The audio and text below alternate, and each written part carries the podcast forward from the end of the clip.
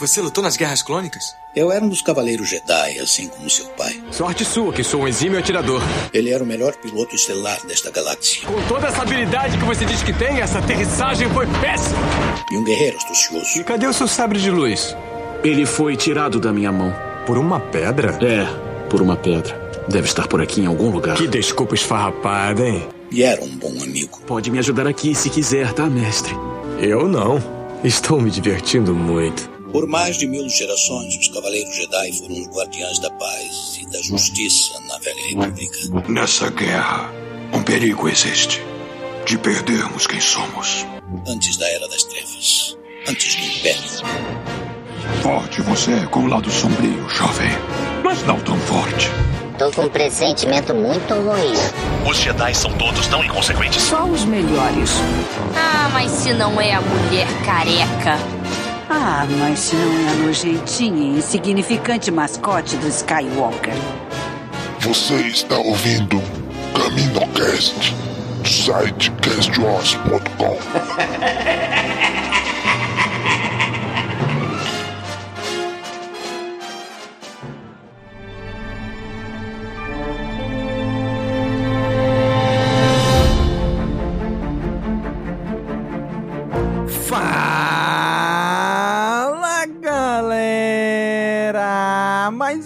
Caminocast começando. Aqui é Domingos e hoje aqui com a gente o Marcelo. Tudo bem, Marcelo? Tudo bom. Hoje vamos trair aí o movimento e vamos falar da outra Eita! franquia.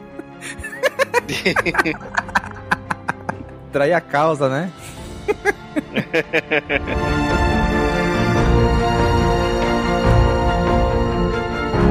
de volta aqui com a gente, mais uma vez, o especialista em Star Trek, porque a gente tem que trazer alguém que sabe do que tá falando. A gente só vai falar groselha aqui, né? Trouxemos novamente lá do Trek Brasilis o Salvador Nogueira. E aí, Salvador? Fala Domingos, fala Marcelo, prazer estar aqui com vocês, bater um papo de Star Trek. Star Trek é sempre é, uma paixão pra mim. E é, invadindo o espaço de Star Wars, então fica ainda mais gostoso. Ah. Muito bom.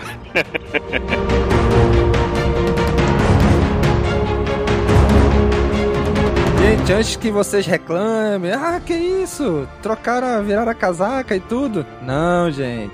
A Somos gente todos tá aqui. amigos, somos todos amigos. Exatamente. Assim como a gente falou no episódio de um ano atrás, quando a gente falou sobre Star Trek, falou, tem espaço pra amar as duas franquias. Na, na verdade, tem espaço pra amar diversas franquias, né?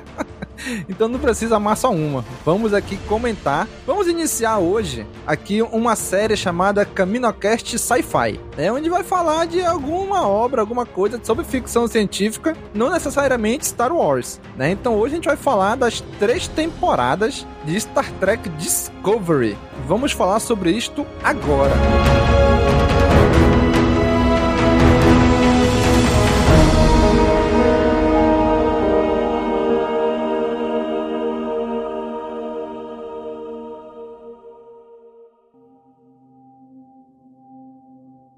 Fala galera, vim aqui rapidinho antes deste episódio começar para dizer que esse episódio foi gravado logo depois que acabou a terceira temporada de Discovery, lá para março, abril de 2021. Então, quando você ouvir esse programa que a gente estiver falando algumas datas, tenha isso em mente. Que a gente gravou isso no finalzinho da terceira temporada de Discovery, tá bom? Agora continua com esse episódio aí que ele tá sensacional.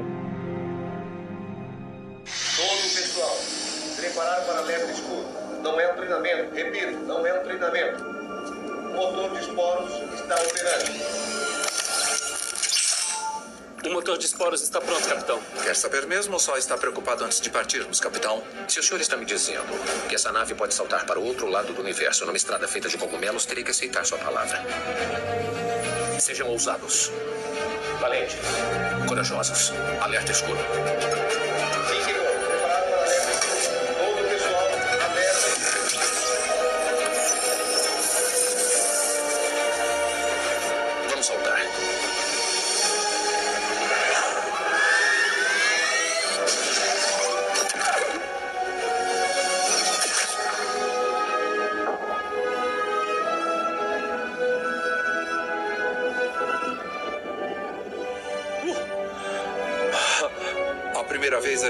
Esquece, senhor.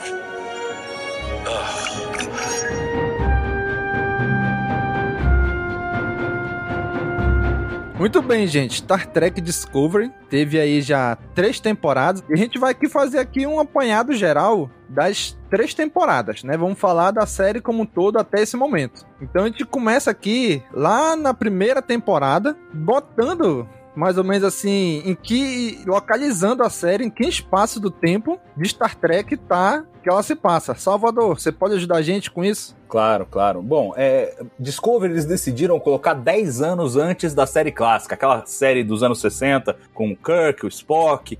É, eles colocaram 10 anos, então começa em 2256. Né? A série clássica começa em 2266. É, Discovery foi colocada 10 anos antes para mostrar justamente um evento que muita gente desconfiava que tinha acontecido na cronologia de Star Trek, mas que nunca havia sido visto, que era esse conflito inicial com os Klingons, né? A guerra Klingon. Então eles introduzem isso na série, é o pano de fundo, e para fazer um tecido conectivo com a série clássica, a série está centrada ao redor da Michael Burnham, que é uma personagem é, totalmente inédita, não se conhecia na série, mas que foi uma irmã de criação do Sr. Spock, aquele sim, muito conhecido, é o homem das orelhas pontudas. Para quem não conhece Star Trek, pelo menos o homem da orelha da orelha pontuda, você sabe quem é. Então, é aquele cara lá, e aí a gente descobriu essa, essa irmã de criação que a gente não sabia, nunca soube que ele teve. Tá certo. Então, Discovery começa aí 10 anos antes lá da série clássica. Só uma curiosidade, a série clássica ela começa exatamente 300 anos depois da data de estreia da série, é isso mesmo? É, Aqui? E, e, e digo mais, é, isso já é um retcon.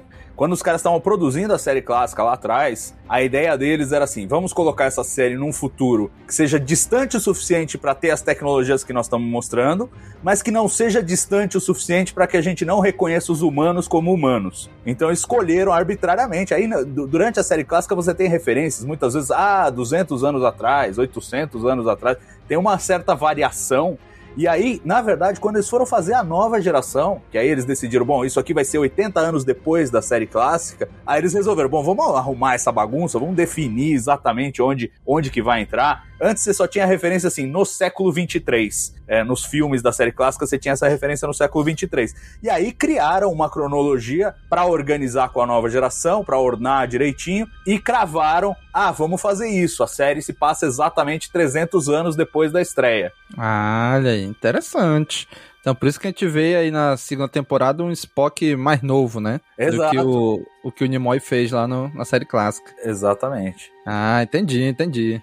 Então, assim, eu vi depois, né, acompanhando TB ao vivo, alguns outros podcasts de Star Trek e dando uma pesquisada. Quando começa essa série, porque assim, eu nunca tinha assistido nenhuma série de Star Trek até começar a assistir Discovery, né? Eu tinha assistido os filmes do J.J. Abrams e uns dois filmes perdidos no tempo aí que eu assisti sem referência nenhuma, né? Então, quando eu fui assistir essa série que apareceu os Klingons, eu sabia que os Klingons eram os inimigos. Era só isso. Só depois que eu vim saber que o visual deles é muito diferente do, do primeiro lá da série clássica e um pouco diferente também do que aparece depois ali na segunda era de Star Trek, né? Ali na nova geração, no Deep Space Nine. É, pois é. Por, foi, por quê? Foi, ah, foi, por quê? Porque o pessoal gosta de inventar. Essa é a explicação mais honesta. A verdade é que Star Trek. A explicação científica é, o pessoal gosta de inventar, é isso. É, é isso. Não, mas é isso mesmo. a, a, a Star Trek tem uma tradição um pouco diferente de Star Wars. Star Wars, do ponto de vista visual, a continuidade visual é muito forte, né? Então, você pega o filme de 1977 e salta para Rogue One, sei lá, em 2015, não me lembro quando que foi lançado, mas é, você, você tem uma continuidade visual muito clara. No caso de Star Trek, isso não é tão verdadeiro. Como a série evoluiu dos anos 60, é, passou pelos anos 70, 80, é, a, o, o visual foi mudando. Né? E já havia esse precedente. Quando saímos da série clássica lá, que terminou em 1969, e o Gene Roddenberry, o criador de Star Trek, foi produzir o primeiro filme de cinema, 10 anos depois, em 79, foi lançado, é, ele, ele, o próprio criador, mudou o visual dos Klingons, né? Falou, olha, na, na, época da série clássica a gente não tinha dinheiro, então eram os caras com os bigodes engraçados, mas com uma cara de humanos e uma tinta na cara, não dava muito barato. Agora que a gente tem o dinheiro de um orçamento de cinema, a gente vai dar uma repaginada nos Klingons. E deram, os fãs naquela época deram uma surtada, tipo, ah, esses não são os Klingons e tal, e não sei o quê. O, o Roddenberry até brincou, não, é que aqueles que a gente viu eram os Klingons do Norte, agora esses são os Klingons do Sul. E, e ficou por isso mesmo. e, e aí e aí, agora, chegando a Discovery, uma nova era de produção, outros valores de produção, vindo na esteira justamente do J.J. Abrams e do, dos filmes que realmente elevaram os valores de produção de Star Trek a um novo patamar, eles falaram: olha, tá na hora de repaginar de novo os Klingons. É uma tradição em Star Trek, sempre que você muda de era de produção, você dá uma repaginada nos Klingons. E como aconteceu em 79, desceu mal com muitos fãs. Muitos fãs ficaram irritados porque achavam que já, já havia qualidade suficiente na, na versão anterior. E isso cria mais uma descontinuidade visual que incomoda os fãs. Mas assim, é no fim das contas, eu acho que a diferença visual deles, primeiro, a mais marcante é que eles ficaram todos carecas. E aí já uhum. na segunda temporada de Discovery a gente vê eles tentando é, levantar a bandeira branca pros fãs. Ó, oh, não, não, agora eles têm cabelo, olha só. Então, essa é a principal diferença. Outras são detalhes de maquiagem, eles usam umas máscaras mais pesadas, com tecnologias que, é, de maquiagem que não existiam tempos é, atrás, quando a nova geração foi produzida, Deep Space Nine, etc. Então, mas ainda assim, eles são reconhecíveis. Você olha e você fala, não, tudo bem, esse cara tem uma cara de Klingon. Talvez a, a, a cabeça mais pontuda tenha sido uma escolha infeliz. Mas de todo o resto, você olha e fala, ah, tudo bem. E o meu sonho é, Domingos, é que numa próxima série a gente veja todos os Klingons juntos, todas as versões. Eita. Junta todo mundo e faz uma festa aí, porra. É, ia ser muito legal ver os Klingons toscos da série clássica junto com os Klingons da nova geração, junto com esses Klingons. É tudo Klingon, gente. É só diversidade da espécie e câmbio. É, uma coisa que eu queria até te perguntar, Salvador, até como um fã recente e, e ainda leigo, assim, nesse, nesse universo aí, como que funciona pro fandom?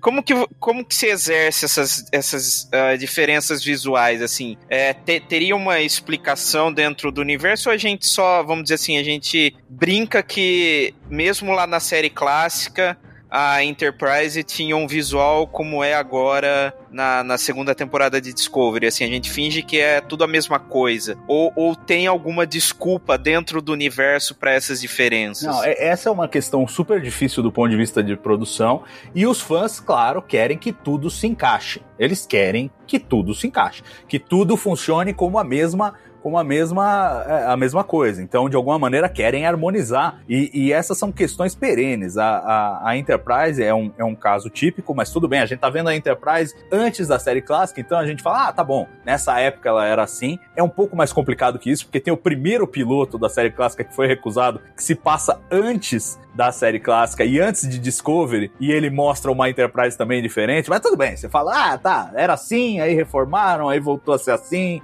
e tal. Você meio que conserta na cabeça. Os Klingons são um problema é, mais, mais difícil. E é engraçado que durante um bom tempo, na própria produção da série, com a primeira mudança da série clássica para a nova geração, os produtores não sabiam muito bem o que fazer. Um episódio na segunda temporada de Deep Space Nine, eles decidiram trazer os três Klingons mais importantes que apareceram na série clássica. Eles voltam a aparecer. E aí eles fizeram com a maquiagem moderna, sinalizando que, olha, tipo, não, não é tudo a mesma coisa, só abstraia e pronto. Essa foi a solução daquele momento. Depois, mais adiante, tem um episódio em Deep Space Nine também, na quinta temporada, em que o pessoal faz uma viagem no tempo. Esse e... aí eu assisti. É, esse é fantástico. Porque eles é, é aquele método Forrest Gump, né? Então botam os, os, atores da Deep Space Nine junto com os atores da série clássica dentro de um episódio da série clássica. E aí tem uma troca, um diálogo muito engraçado, porque os caras estão lá no, no bar da estação espacial e tem um monte de Klingon, só que aqueles Klingons da série clássica.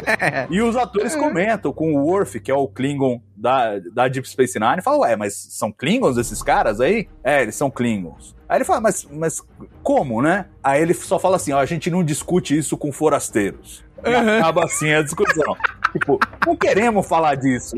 Abstraiam, fãs. Não queremos falar desse assunto. Mas como Star Trek é tão longevo, a gente chegou a Star Trek Enterprise, uma série que é, é uma prequel da, da série clássica, se passa antes de Discovery, no século 22. E aí, eles introduziram na quarta temporada uma história que diz que os Klingons estavam brincando com manipulação genética e eles tentaram usar é, o, o, o, DNA de um, humanos é, super avançados lá, que tinham sido produzidos por engenharia genética, para melhorar a sua própria espécie. E aí criaram uma espécie de uma epidemia em que vários deles é, viraram com cara mais parecida com a dos humanos, explicando os Klingons da série clássica. Então, assim, tem para tudo. Agora entrou Discovery e bagunçou tudo de novo, né? Porque se estamos perto da série clássica, eles deveriam se parecer com os da série clássica, mas eles não se parecem nem com a da série clássica, nem com a da nova geração. Daqui a pouco eles acham alguma explicação. Por isso que eu gostaria de ver todos juntos, porque aí acaba, não tem discussão discussão. Um era assim, o outro era assado. Aí o que era de um jeito e virou do outro, ah, fez uma cirurgia plástica aí, gostou de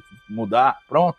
Acabou, não, não, não tem jeito. Quando a gente lida com uma franquia de décadas e décadas, ainda mais é, quando se trata de televisão, que você tem uma série de restrições orçamentárias, você vai ter essas flutuações. Tem que, tem que meio que abstrair. Um exemplo que eu gosto muito, que ajuda a ilustrar essa questão do visual como cânone, né? O cânone é só o, o, os eventos e fatos que aconteceram, ou ele é também o visual, o que a gente enxerga. E um exemplo que eu acho muito bom é a própria série clássica, que foi remasterizada e os caras fizeram novos efeitos visuais. Bom, quais são os qual é o cânone do negócio? São os efeitos visuais antigos, cheios de problemas, ou são os efeitos visuais novos que tem, não tem os problemas dos antigos, mas tem outros problemas porque tem um CGI meio aparente ali. E aí você fica com o quê? Você não fica com nada. É, é uma série de TV no final, caramba.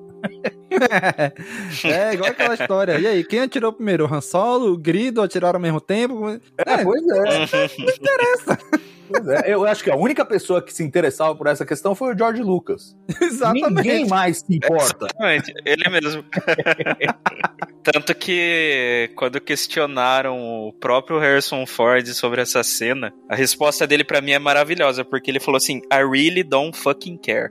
É, é isso mesmo, tá certo, tá certo. Ele acho que a maioria dos fãs, a obsessão do George Lucas com essa cena, eu acho que ela é mais irritante do que a própria mudança. Ah, tá bom, quer mudar, muda pra cá, muda pra lá, mas velho, se, se resolve aí, cara. Exatamente. Tem umas 39 versões diferentes dessa cena. É, daqui a e pouco vai ter... versões até depois dele sair da Disney, né? Da, da Lucasfilm, né? Sim. Daqui a é. pouco apareceu o Han Solo atirando por debaixo da mesa.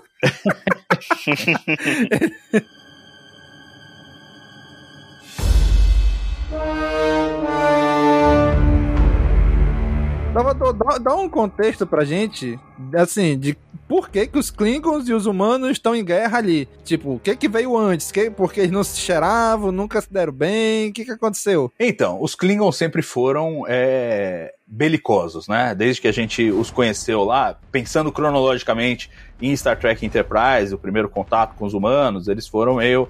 É, sempre era sempre um conflito. Sempre que você encontrava Klingon era, era confusão. E aí, é, Discovery, como vem na esteira de Enterprise, mas já bem distanciada, né, várias décadas, o que eles dizem em Discovery é que os Klingons passaram décadas em ostracismo, numa crise lá de, de guerra civil interna entre eles, e aí tem esse personagem, o Chukuvma, que é um cara que quer reunificar os Klingons, e qual o melhor jeito de reunificar é, facções em guerra do que com um inimigo comum. Então ele vai e monta uma armadilha para provocar a, a federação a virar esse, inimigo comum e eles iniciarem a guerra com, com a federação. É o que acontece no episódio piloto de, de Star Trek Discovery.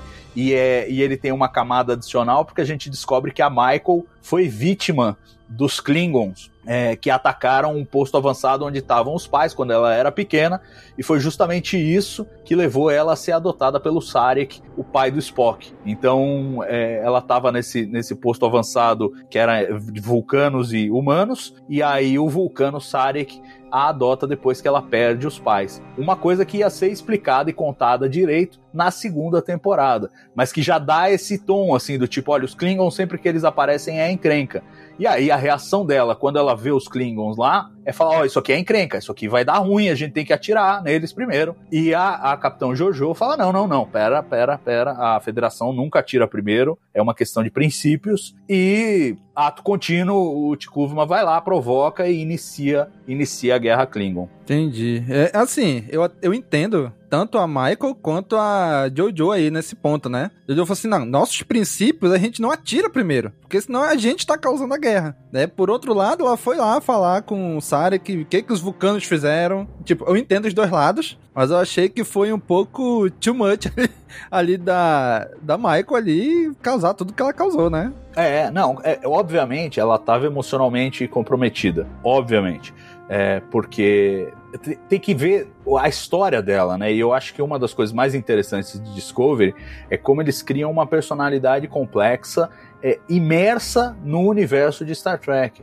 Porque assim como o Spock era fascinante porque ele era meio humano, meio vulcano, então ele tinha aquela divisão entre a lógica dos vulcanos e as emoções dos humanos, a gente vê uma Michael que é 100% humana, mas criada por vulcanos, então ela tem essa mesma dúvida, né? E, e no momento em que entra em ação um trauma dela com os Klingons, ela perde essa capacidade lógica, ela, ela desmancha e comete um motim contra a capitão e mentora dela, e aí a coisa vai toda pro vinagre. Eu concordo com você que ela que ela é, não, não, não, não fez a coisa certa ali, embora tivesse pensando a coisa certa, a forma como ela agiu foi errada, mas está imbuída aí na, na, na, própria, no próprio tecido do personagem. É um personagem complexo, é um personagem que tem é, problemas, e é uma coisa que os fãs de Star Trek é, não entenderam muito bem, muitos deles, porque eles estão acostumados aos personagens mais perfeitinhos, mais certinhos, e a Michael era uma personagem quebrada, digamos assim, ela tinha muitos problemas.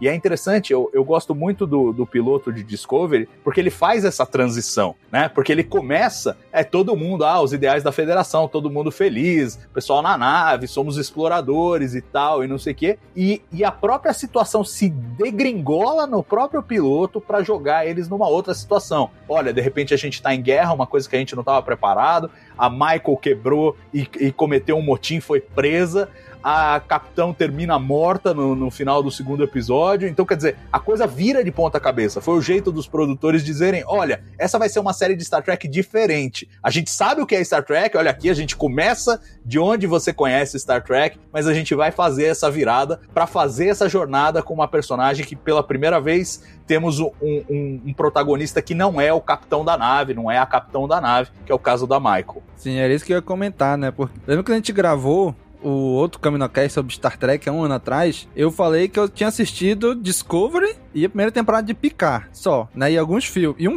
dois filmes só, né? Agora, todo ano...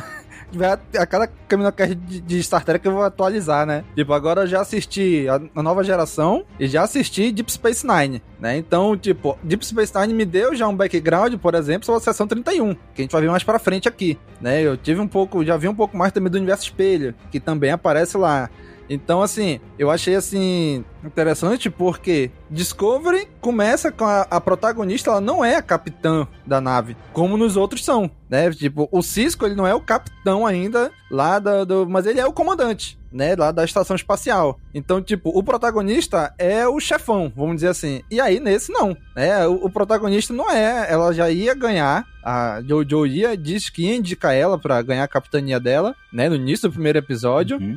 Quando eles fazem, achei muito legal aquela cena deles andando pela areia, fazendo o símbolo da federação na areia, né? Achei bem legal. Mas, tipo, ela virou, rapidinho, virou a série e ela foi sentenciada, foi pra corte marcial, sentenciada, acho que a prisão perpétua, né? Exato. E eu falei, caraca, e agora? A protagonista lá no terceiro episódio, prisão perpétua. É, agora virou Orange is the New Black a partir do episódio 3, é isso? Vão acompanhar ela sendo a capitã da, da prisão lá, é, do presídio. E, e, sendo, e sendo bem honesto, eu sinto falta. Eu acho que devia ter tido um episódio que era Michael na prisão. Eu senti falta disso. Eu acho que eles deviam ter feito esse episódio. Eu acho que ajudava a reforçar a jornada, que nós estamos na jornada da personagem, não na jornada da nave ou a jornada do capitão, ou não, nós estamos com ela. Se ela for para prisão, a gente vai junto. Passa um episódio lá, eu acho que seria legal. Mas não hum, aconteceu. Pois é. E aí sim aparece depois de um tempo, né? dá uma reviravolta e aparece a nave que dá nome à série, né? Que até então ela não tinha aparecido, não é isso? Exato, ela, ela a entra no só aparece um pouquinho 3. depois. Exato, entra no episódio 3 para resgatá-la. Ela tá sendo transportada é, num- numa nave lá de transporte de prisioneiros, é, tá sendo realocada para outro lugar. Acontece um acidente, a nave fica fora de controle e a Discovery aparece lá para salvar. É uma coisa que parece um golpe de sorte, mas mais adiante a gente também vai descobrir as motivações do capitão da Discovery, o Gabriel Lorca, de estar atrás da Michael Burnham. Uhum. Caraca, quando eu comecei a assistir a série, eu não tinha a menor ideia de universo espelho, essas coisas nada. Então, tipo, pra mim que era leigo em Star Trek, eu, tipo, não conseguia imaginar em nada disso. Depois, com o tempo, tipo, quando acaba a temporada, tu pensa assim, caraca, fazia todo sentido, né? O cara foi atrás da, da outra versão da mulher dele lá, do outro, do outro universo, pra tentar voltar lá e fazer tudo que ele queria terminar de fazer lá. É, e também é, tem, um, tem um aspecto interessante no Lorca, né? Porque ele se acha agraciado pelo destino. Ele caiu em outro universo por acidente. E de repente esse outro universo oferece as ferramentas, não só para ele recuperar a mulher que ele perdeu, mas para voltar para o universo dele e, e reconquistar o espaço que ele achava que devia ser dele. Então tem aquela, aquela sensação de fatalismo, né? De, de destino que ele tem, e ele vai reforçando isso. E é muito legal assistir, porque a primeira vez você assiste você não sabe o que tá acontecendo. Você vai entender que ele é de- do universo espelho lá no episódio 10, né? Mas até lá você não sabe. Agora, quando você reassiste, já sabendo disso, você vê que ele tá plantando essas coisas ao longo do caminho, né? E, e é muito legal ver isso. E é curioso você, você falar essa coisa que você não, não conhecia o universo do espelho e tal. Os produtores tiveram essa preocupação. O Brian Fuller, que é o criador original de Discovery, ele queria jogar a Discovery no universo do espelho, tipo no episódio 4. E os caras falaram: não, a gente precisa ficar um pouco mais com esses personagens aqui, porque para quem não conhece o universo do espelho, não vai fazer sentido nenhum. Então vamos, vamos ficar mais com eles, aí pelo menos as pessoas conhecem quem são essas pessoas, para quando a gente entrar no universo do espelho e, e, e o pessoal entender: ó, esse é um universo que é meio tudo de ponta-cabeça e as pessoas são tudo malvada. Aí a pessoa entende, porque ela conhece o original e consegue fazer uma contraposição entre o original e essa versão do espelho. Cara, é assim, eu não sei se eu por, por ter essa visão ainda assim, muito estreita em relação à franquia como um todo, mas eu achei que a primeira temporada o pano de fundo é a guerra com os Klingons, só que a gente não, a série não se foca tanto nisso. Eu vi certo? É isso mesmo? Eu não, eu acho que é isso mesmo. Eu acho que a série é muito mais sobre o espelho e tem muito mais a ver ali a primeira temporada com a autodescoberta da Michael, ela saber quem ela é, porque ela ela, de novo, vivendo em vulcano, emoções reprimidas e tudo mais, ela mal se conhece. Então a primeira temporada tem a ver com se conhecer. E o universo do espelho é muito bom para isso, porque ele, ele, ele realmente te coloca no espelho. Ele fala: olha, o que que poderia ser se as coisas fossem diferentes? E, e, ajuda essa reflexão. Então eu acho que o arco da primeira temporada ele é todo a questão do, do espelho e, e, e de como a Michael se descobre. Então, é, eu considero que esse é o arco principal, não é nem a Guerra Klingon. A Guerra Klingon tá no começo e no final, mas o, o, o, o miolo e o, e o foco da temporada é a trajetória pelo universo do espelho e essa jornada de autodescoberta. Hum, interessante. E aí, Marcelo, o que, que tu achou desse, desse início? Tu já, quando tu começou a assistir Discovery, tu já tinha algum pano de fundo de Star Trek? Eu tô quietinho aqui porque eu tô adorando o papo, porque eu sempre gosto de ouvir especialistas dando sua, seus pitacos sobre a obra, né? E, puta que pariu, eu tô bobo com, com, com as análises aí do Salvador. E, assim, porque meu background com Star Trek, ele é. Ele vem assim, ele não é recente, ele vem desde de 2007 aí, Uh, quando eu peguei amizade com um cara cujo tio era fã, né? É fã e vem, vem, vem sendo fã de Star Trek e tudo. E eu vi alguns episódios da série clássica, uh, principalmente um que serve como pano de fundo daquele livro O Portal do Tempo, que até saiu pela, pela Aleph aqui, né? E eu não sei se, se o Domingo já leu, já ouviu falar. Eu ouvi falar, mas não li não. E, e, e daí é, eu vi os filmes do JJ, vi a Ira de Khan, porque todo mundo falava da Ira de Khan, então fui, fui, fui ver qual é. é, é um pouquinho da nova geração, e mas eu me mergulhei mais assim na quando começou a Discovery mesmo, né? Porque é, eu tive uma certa dificuldade em me adaptar na linguagem da época, né? Principalmente da série clássica. Eu acho que muita pessoa, muito pessoal que está começando agora deve ter essa dificuldade também. Foi, aconteceu É, comigo. então a- a- Eu assisti os seis primeiros episódios e desisti. Não aguentei mais. Aí eu tô fazendo o caminho pra trás E- agora. Indo na, das séries mais recentes até chegar nela um dia. É, e Tô acho em que. Tá fazendo uma, uma- Tô em Voyager agora. É, e, e acho que é o caminho certo, gente. Não dá pra começar lá do começo, porque tem, a gente já teve essa conversa aqui da última vez, acho. Mas é, é, a série clássica ela vai falar pra aqueles que têm a nostalgia de terem assistido quando eram moleques numa outra época, né? Então é, ela tem, Sim. ela tem essa peculiaridade. Ela é muito interessante, ela é muito rica, mas você primeiro tem que estar fisgado pra falar não, aí eu aguento as idiosincrasias que ela tem e, e- e pego ali só o suco mesmo, porque se você for ser introduzido por ela, muito difícil. É, até em termos de atuação e tal, é, é o, o legal é que Discovery me conquistou porque eu acho que do, do que eu já vi de Star Trek, a tripulação assim pra mim é uma das mais naturais, sabe? Até por, por conta da época que a gente tá, do, do né, que agora a gente faz, o pessoal faz estudo do personagem e, e- e trabalha pra atuar, não tem todo aquele aquele overacting, vamos dizer assim, William Shatneriano, sabe? É. E aí eu já esqueci a pergunta do domingo já. Eu fui falando, falando, É, que- falando. O background que tu tinha de Star Trek, o que, que tu achou desse início aí? Ah, sim, é. Me resumiu, eu resumia isso, fora os filmes do J.J. Abrams, né, que, que comunicaram um pouco mais comigo também por causa da, da sinergia, né, que ele tem, né, da linguagem moderna. Mas aí, o, o que que eu, eu, eu curti bastante o Discovery no começo. Eu confesso que eu comecei a assistir, parei na metade, depois a hora que a série acabou, eu, eu, eu voltei pra ver tudo de uma vez. E aí eu já emendei logo na segunda temporada. Ah, mas, não, cara, eu gostei. Gostei pra caramba. Pô, meu, eu, eu, eu tô com vergonha aqui, porque depois de todos esses insights do Salvador aí, tudo que eu falar aqui é tão... Pelo amor de Deus, mas você tá na trilha certa e eu adoro, Marcelo, o que você tá falando, principalmente porque assim faz um contraste. Você tá falando, é, pô, é a tripulação mais realista, mais identificável, né? Mais, mais próxima do que é ser gente, né? E, e- e Star Trek no passado, ele sempre teve muito essa coisa da idealização, né, dos personagens. É, principalmente da nova geração em diante, eles são figuras idealizadas, eles não brigam entre eles, eles estão sempre bem, eles são amigos, eles, eles têm uma estabilidade psicológica grande. É, tem todos esses aspectos que para os fãs é, mais en- enraizados nisso foi um baque quando eles assistiram o Discovery, porque al- alguns dos personagens são quase anti-heróis e eles estão brigando entre eles e, e foi um, um choque, né? Existia a regra do, do Roddenberry lá na nova geração, tipo, personagens da nave não, não tem conflito entre eles. Era a regra. Os roteiristas ficavam putos da vida, não sabiam como escrever direito, porque como é que eu vou fazer drama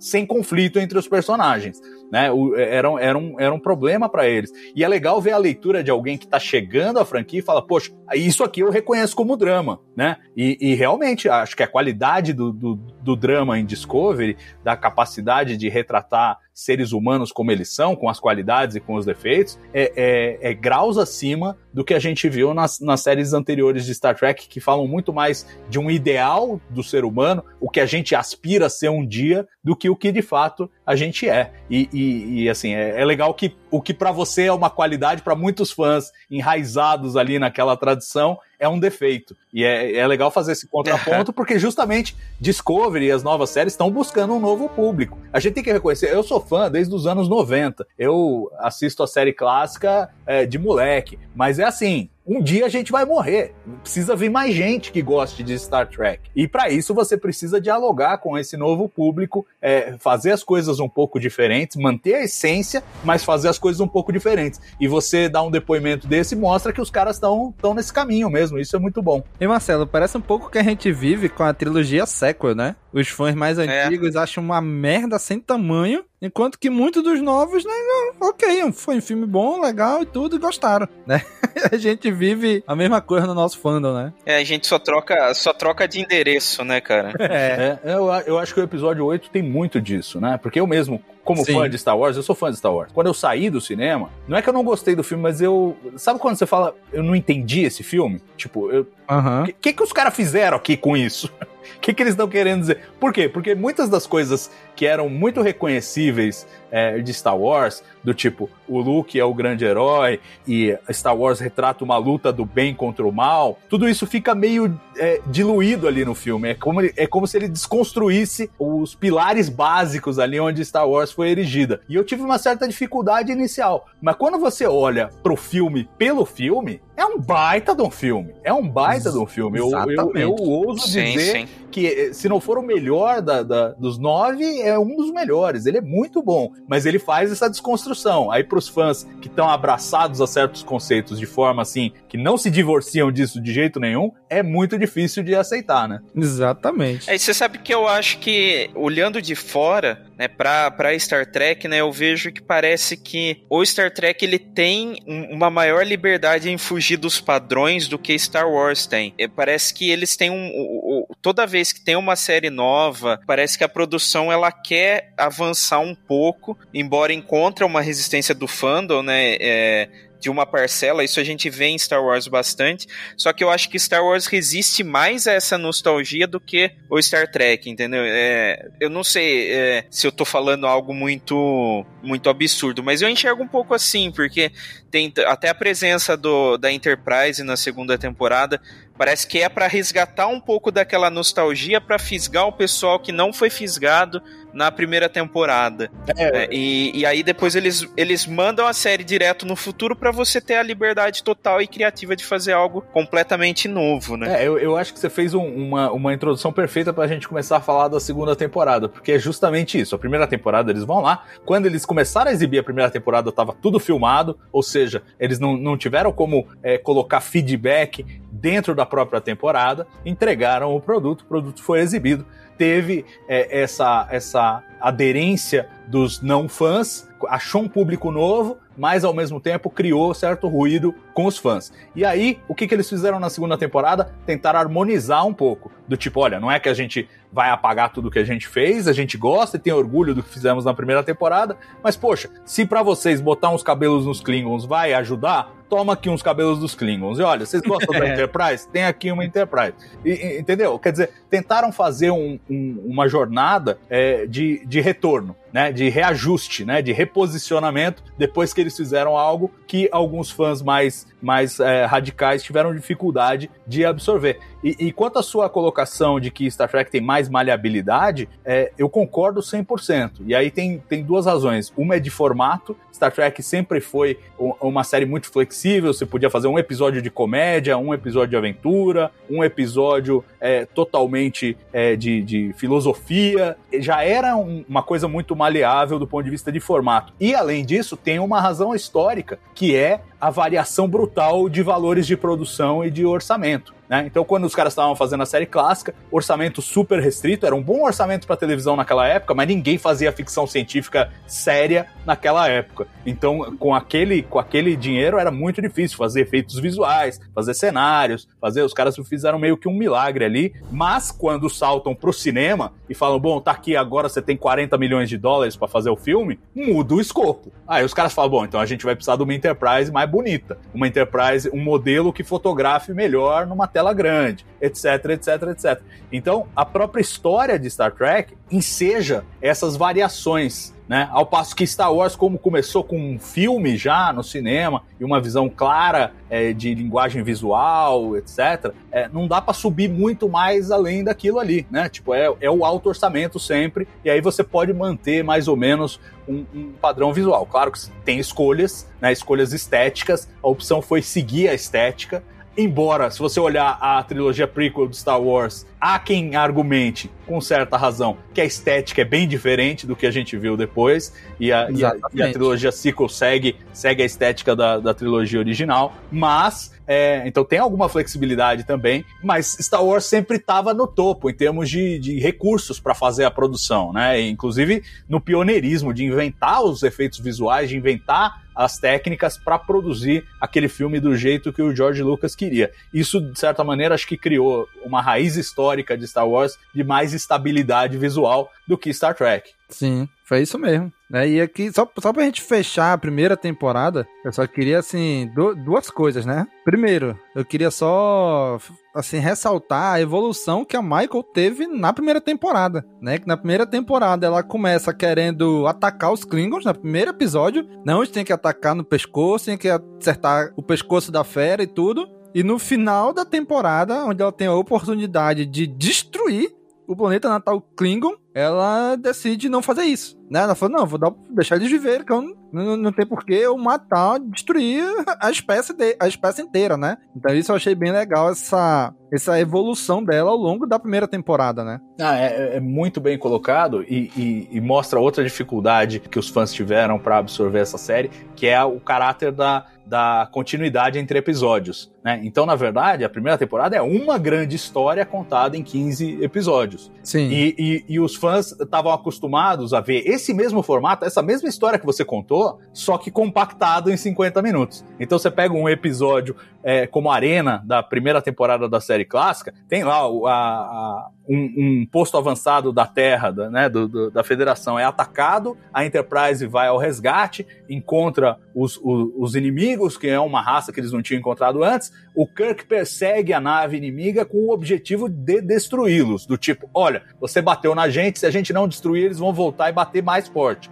Então precisamos destruir. Era o foco do episódio. Aí, é, eles, é, a, o, o, Kirk e esse capitão da, da nave inimiga, eles são capturados por uma outra espécie ainda mais avançada, que bota eles num planeta e fala: ah, vocês querem brigar, então vocês briguem aí no planeta. Capitão contra capitão, quem ganhar leva tudo. E aí eles brigam, o Kirk acaba vencendo, mas ele decide não matar o capitão. Tipo, olha, talvez você estivesse se defendendo, talvez o território vocês achassem que fosse de vocês. Eu não vou matar você não, a gente a gente conversa, né? E faz então, faz esse arco todo, né, de querer destruir para salvar em um episódio. O que a Michael faz ao longo de 15. E aí o cara que assiste o primeiro episódio fala: "Meu, como assim? É é uma motinada? A heroína da série é uma motinada?" Tem essa dificuldade de entender, mas é a linguagem, é a linguagem moderna. Hoje as histórias são contadas em múltiplos episódios, não são contadas em 50 minutos, né? Mas é, mostra bem algumas das dificuldades e eu gosto que você tenha colocado o arco da Michael. E é interessante, Domingos, como os arcos da Michael, eles vão se projetando para frente, né? Então você tem esse fechamento dessa situação individual com os Klingons na primeira temporada, mas se você pensar lá na frente, na terceira temporada, o fato dela chegar à capitania se conecta diretamente com a primeira cena do primeiro episódio da primeira temporada. A ideia do arco da, da, da Michael rumo à capitania, né? Uhum. Então, assim, Discovery faz um jogo muito legal desses arcos de personagem, não só da Michael, principalmente da Michael, que é a protagonista, mas a gente vê coisas com Saru, a gente vê coisas com a Tilly, com outros personagens, mas que é muito legal e é muito legal você ver como essas histórias se projetam no futuro. Uma coisa que tá pendurada aqui na primeira temporada, de repente vai ser respondida lá na frente. Uhum, isso mesmo. E outra coisa que eu não entendi muito bem foi o que aconteceu com o Tyler. Tipo, o que, que aconteceu com ele? Tem um Klingon dentro dele? Não entendi isso daí. É, pois é, acho que nem ele. Que diacho foi isso? Cara, te falar que o, o, o arco do, do Tyler é algo que meio que me afastou um pouquinho, sabe? Eu, eu achei algumas coisas muito nada. Não sei se tá dentro do universo, né? Toda aquela parada de. de, de ter um Klingon dentro de mim, alguma coisa assim, sabe? Mas. Meu Klingon interior, né? É, é, é, ficou um pouco. Eh, me fugiu um pouquinho, sabe? Me tirou um pouco de. Porque, é, assim, eu não tenho ideia total 100% formada do universo Star Trek, né? Então, pensei assim, será que isso aí não é um pouquinho longe demais? É, aí para mim foi um pouco de franzir a testa, assim, é. sabe? Usando uma expressão. Ah, eu, eu confesso que eh, para mim também foi uma coisa mal resolvida. É, eu acho até que na página é, até, até tinha alguma razão de ser e eu gostava da, das conexões que faziam, não necessariamente com a série clássica, mas com teorias de fãs da série clássica, né? Porque a gente já discutiu aqui o visual dos Klingons, né? E a mudança do visual dos Klingons. Uma teoria que os fãs tinham das antigas é, é que os Klingons é, da série clássica eram Klingons alterados cirurgicamente para se parecer com humanos, para interagir com os humanos e para serem espiões. Né? A gente já viu é, na série clássica tem um episódio em que um, um Klingon alterado como humano é um espião a bordo de uma estação espacial. Então já existia esse precedente E eu acho que Discovery tentou beber dessa fonte, é, fazendo do Tyler, digamos, o, o protótipo de, de Klingon que é alterado para se infiltrar na, na federação. Mas, assim, tendo dito isso, tirando toda essa peça do folclore, da mitologia de Star Trek, o que sobra é uma coisa muito confusa, como o Domingos apontou, e, e assim, é, que tem pouca ressonância, eu acho, com, com o público. É, a gente começa gostando do Tyler, aí a gente tem aquela, aquela virada é, que eu acho que foi muito bem feita, principalmente para quem não estava acompanhando os bastidores da série naquele momento, porque teve um, todo um lance com, com é, creditação, nome de ator, não sei o que, que meio que dava a pista de que o Vok era o Tyler, mas para quem não estava alheio a isso, eu acho que a transição foi legal. A hora que ele mata o, o Colbert na enfermaria, eu acho uma cena super poderosa. E a angústia que dá ele ir com a Michael lá pro, pro, pra Shenzhou do espelho e a gente pensar que ele pode atacar ela a qualquer momento, o cara é um, é um agente dormente, fora de controle, eu acho que criou uma certa tensão na série. Mas depois que tudo se resolve, né? Depois que a, a Lirel vai lá, é, mete os coisinhas na cabeça dele lá e tira o que sobrou do Klingon e tal, mas ainda assim ele retém as memórias. Fica, um, fica uma maçaroca ali difícil de, difícil de lidar, né? Eu, eu, eu uhum. realmente não gosto, não gosto do arco. E eu acho que foi um personagem que eles tiveram dificuldade do que fazer com ele depois que a utilidade dele se foi. A utilidade era: Michael tem o seu primeiro amor, ela que reprimia as emoções, morava em Vulcano, de repente está se descobrindo na primeira temporada e tem a sua primeira a sua primeira paixão, e aí ele é o inimigo que ela mais temia. Ajuda a fazer esse contraste, essa coisa, esse arco dela no final não matar os Klingons, enxergar os Klingons como gente também né? Então tem esse papel. Mas passou disso aí, ele, ele não tem mais função. Aí joga pra cá, joga pra lá, sessão 31, não sei o quê, mas é um personagem meio perdido na história ali. E, e eu achei que foi mal resolvida. Realmente, talvez seja o maior, maior ponto fraco aí da, da primeira temporada, e isso se estende um pouco pra segunda temporada, é, o, é a, a situação do Tyler, que era o Vok, pelo que eu entendi era o Vok, o próprio Vok, um Klingon que foi alterado cirurgicamente para parecer humano. E aí teve a, a, personalidade do Tyler sobreposta à personalidade dele, Vok. E aí, supostamente, a Lirel lá, quando fosse falar um negócio, ia ativar a personalidade do Vok que estava sobreposta e o Vok ia tomar conta é, do, do Tyler. Mas o que aconteceu, na verdade, foi que eles se misturaram e ninguém teve um domínio claro sobre a personalidade. O cara virou um esquizofrênico até apagarem o Vok do cérebro dele e aí ficou só o Tyler. Então, na prática, é um Klingon que foi alterado para ser humano e acabou herdando uma personalidade humana que não era dele, era do cara a quem o, o, a cirurgia imitou. É muito louco. Caraca, que loucura, hein? Eita, porra, quase um soldado invernal quando falar que as palavras vão te, te ativar. É, por aí mesmo. Por aí, acho que a, a, o, o conceito, a ideia era isso. Mas o soldado invernal é mais facinho de entender, né? pois é.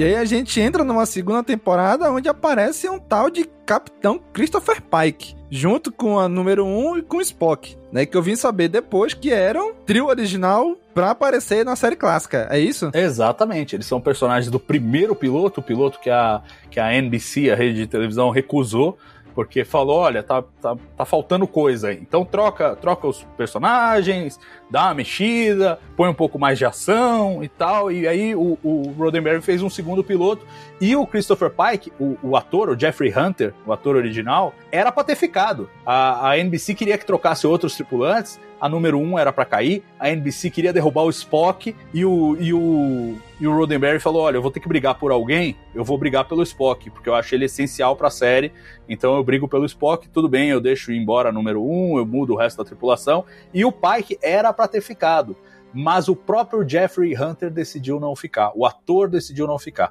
Ele tinha um contrato assim: É, você faz o piloto, se for pra série, você já tá contratado pra série. Como não aconteceu isso, como aconteceu, você faz um piloto e agora a gente quer fazer outro piloto, ele tinha uma saída e ele falou: olha, não, a, a, a, esposa dele achava que ele tinha que ser um astro de cinema, era um ator de cinema, né? Já, já tinha feito Sim. O Rei dos Reis, aquele filme que ele interpreta Jesus Cristo, fez é, Rastros de Ódio com John Wayne, ele já tinha uma carreira no cinema, e aí a mulher convenceu ele a não ficar e ele decidiu não ficar. E aí precisaram procurar um outro capitão, e aí é que entra o William Shatner e o, e o Capitão Kirk na, na história.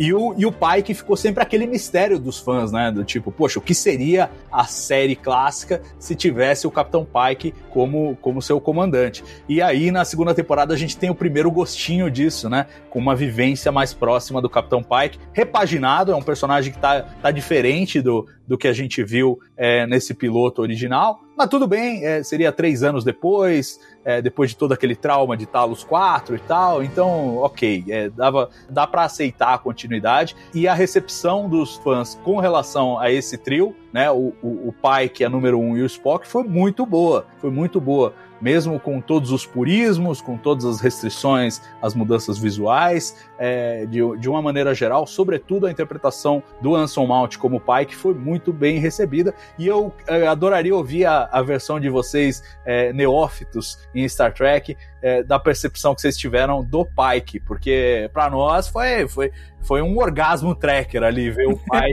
capitão ali. Queria saber para vocês como é que foi. Foi tão, não, eu imagino que para vocês é, a, foi tão positivo que garantiu uma série, né, dele, né? Exato. Que tá, não sei se tá para gravar ou se já gravaram, né, mas tá, tá em, produção tá em projetos agora. vindouros é, aí, tá né? Tá em produção agora, tá gravando. E é, do, do Pike que eu conhecia limitava-se ao, ao, ao, episódio, acho que é, The Cage, né? Que, que trazem footages do piloto, né? Pra dentro da própria série série clássica, né? Ou, tô, ou falei o episódio errado. É, não, esse é o The Menagerie. Ou, ou é esse o, mesmo. o The Cage é só o piloto puro. E o The Menagerie é o Ah, que sim. inclui o. é, Tem, o. tem uma história envelope ali com Kirk e o Spock e tem as cenas do piloto. Ah, tá. Ah, mas eu, eu- eu meio que fiz minha pesquisazinha aí, viu? Eu errei um pouquinho, mas eu tô, tô muito um pouco antenado aí. mas, mas a, minha, a, a minha dúvida, na verdade, é assim, tipo, é, porque mesmo a gente,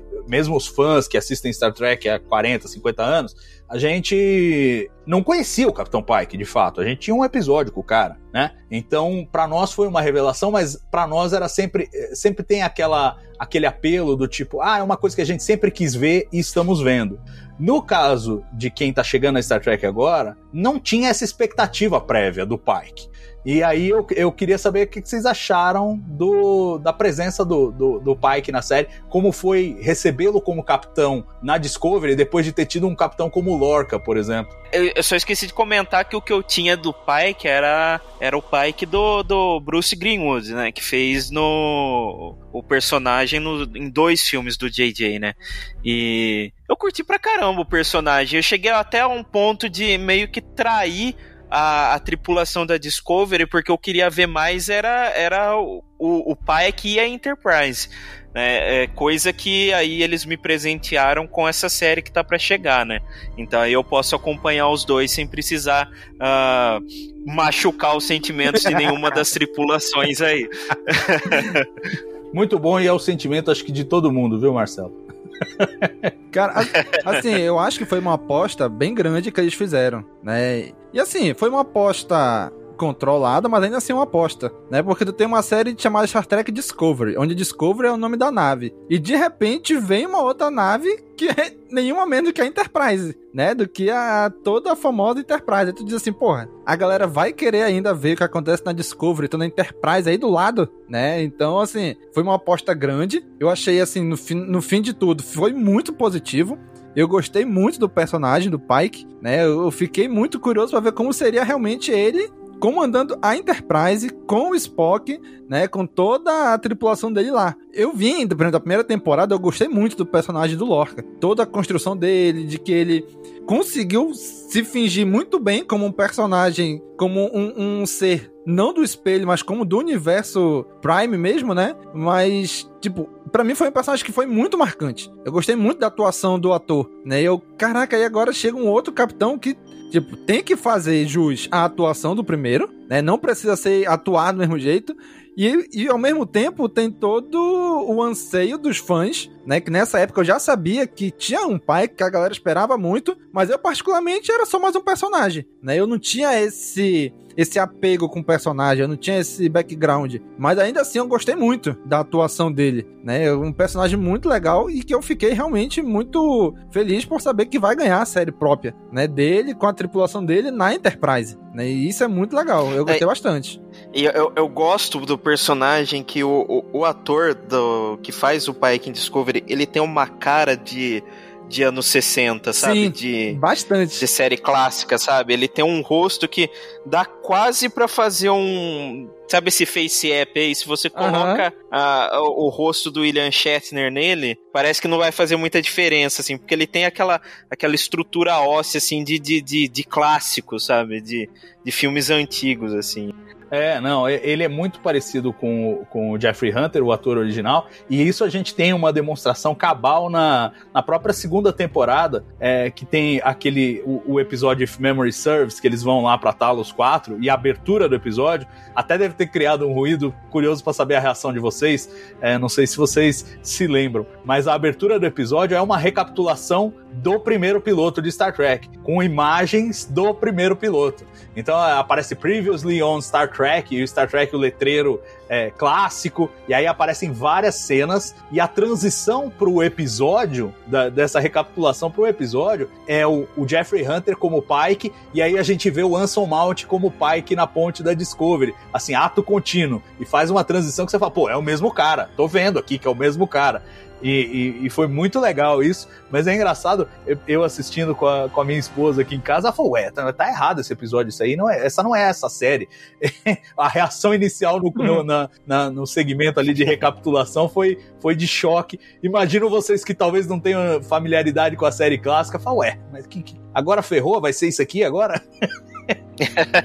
por, por, por eu ter visto o episódio, assim, eu achei legal, na hora eu peguei que era uma uma ligação, assim, né?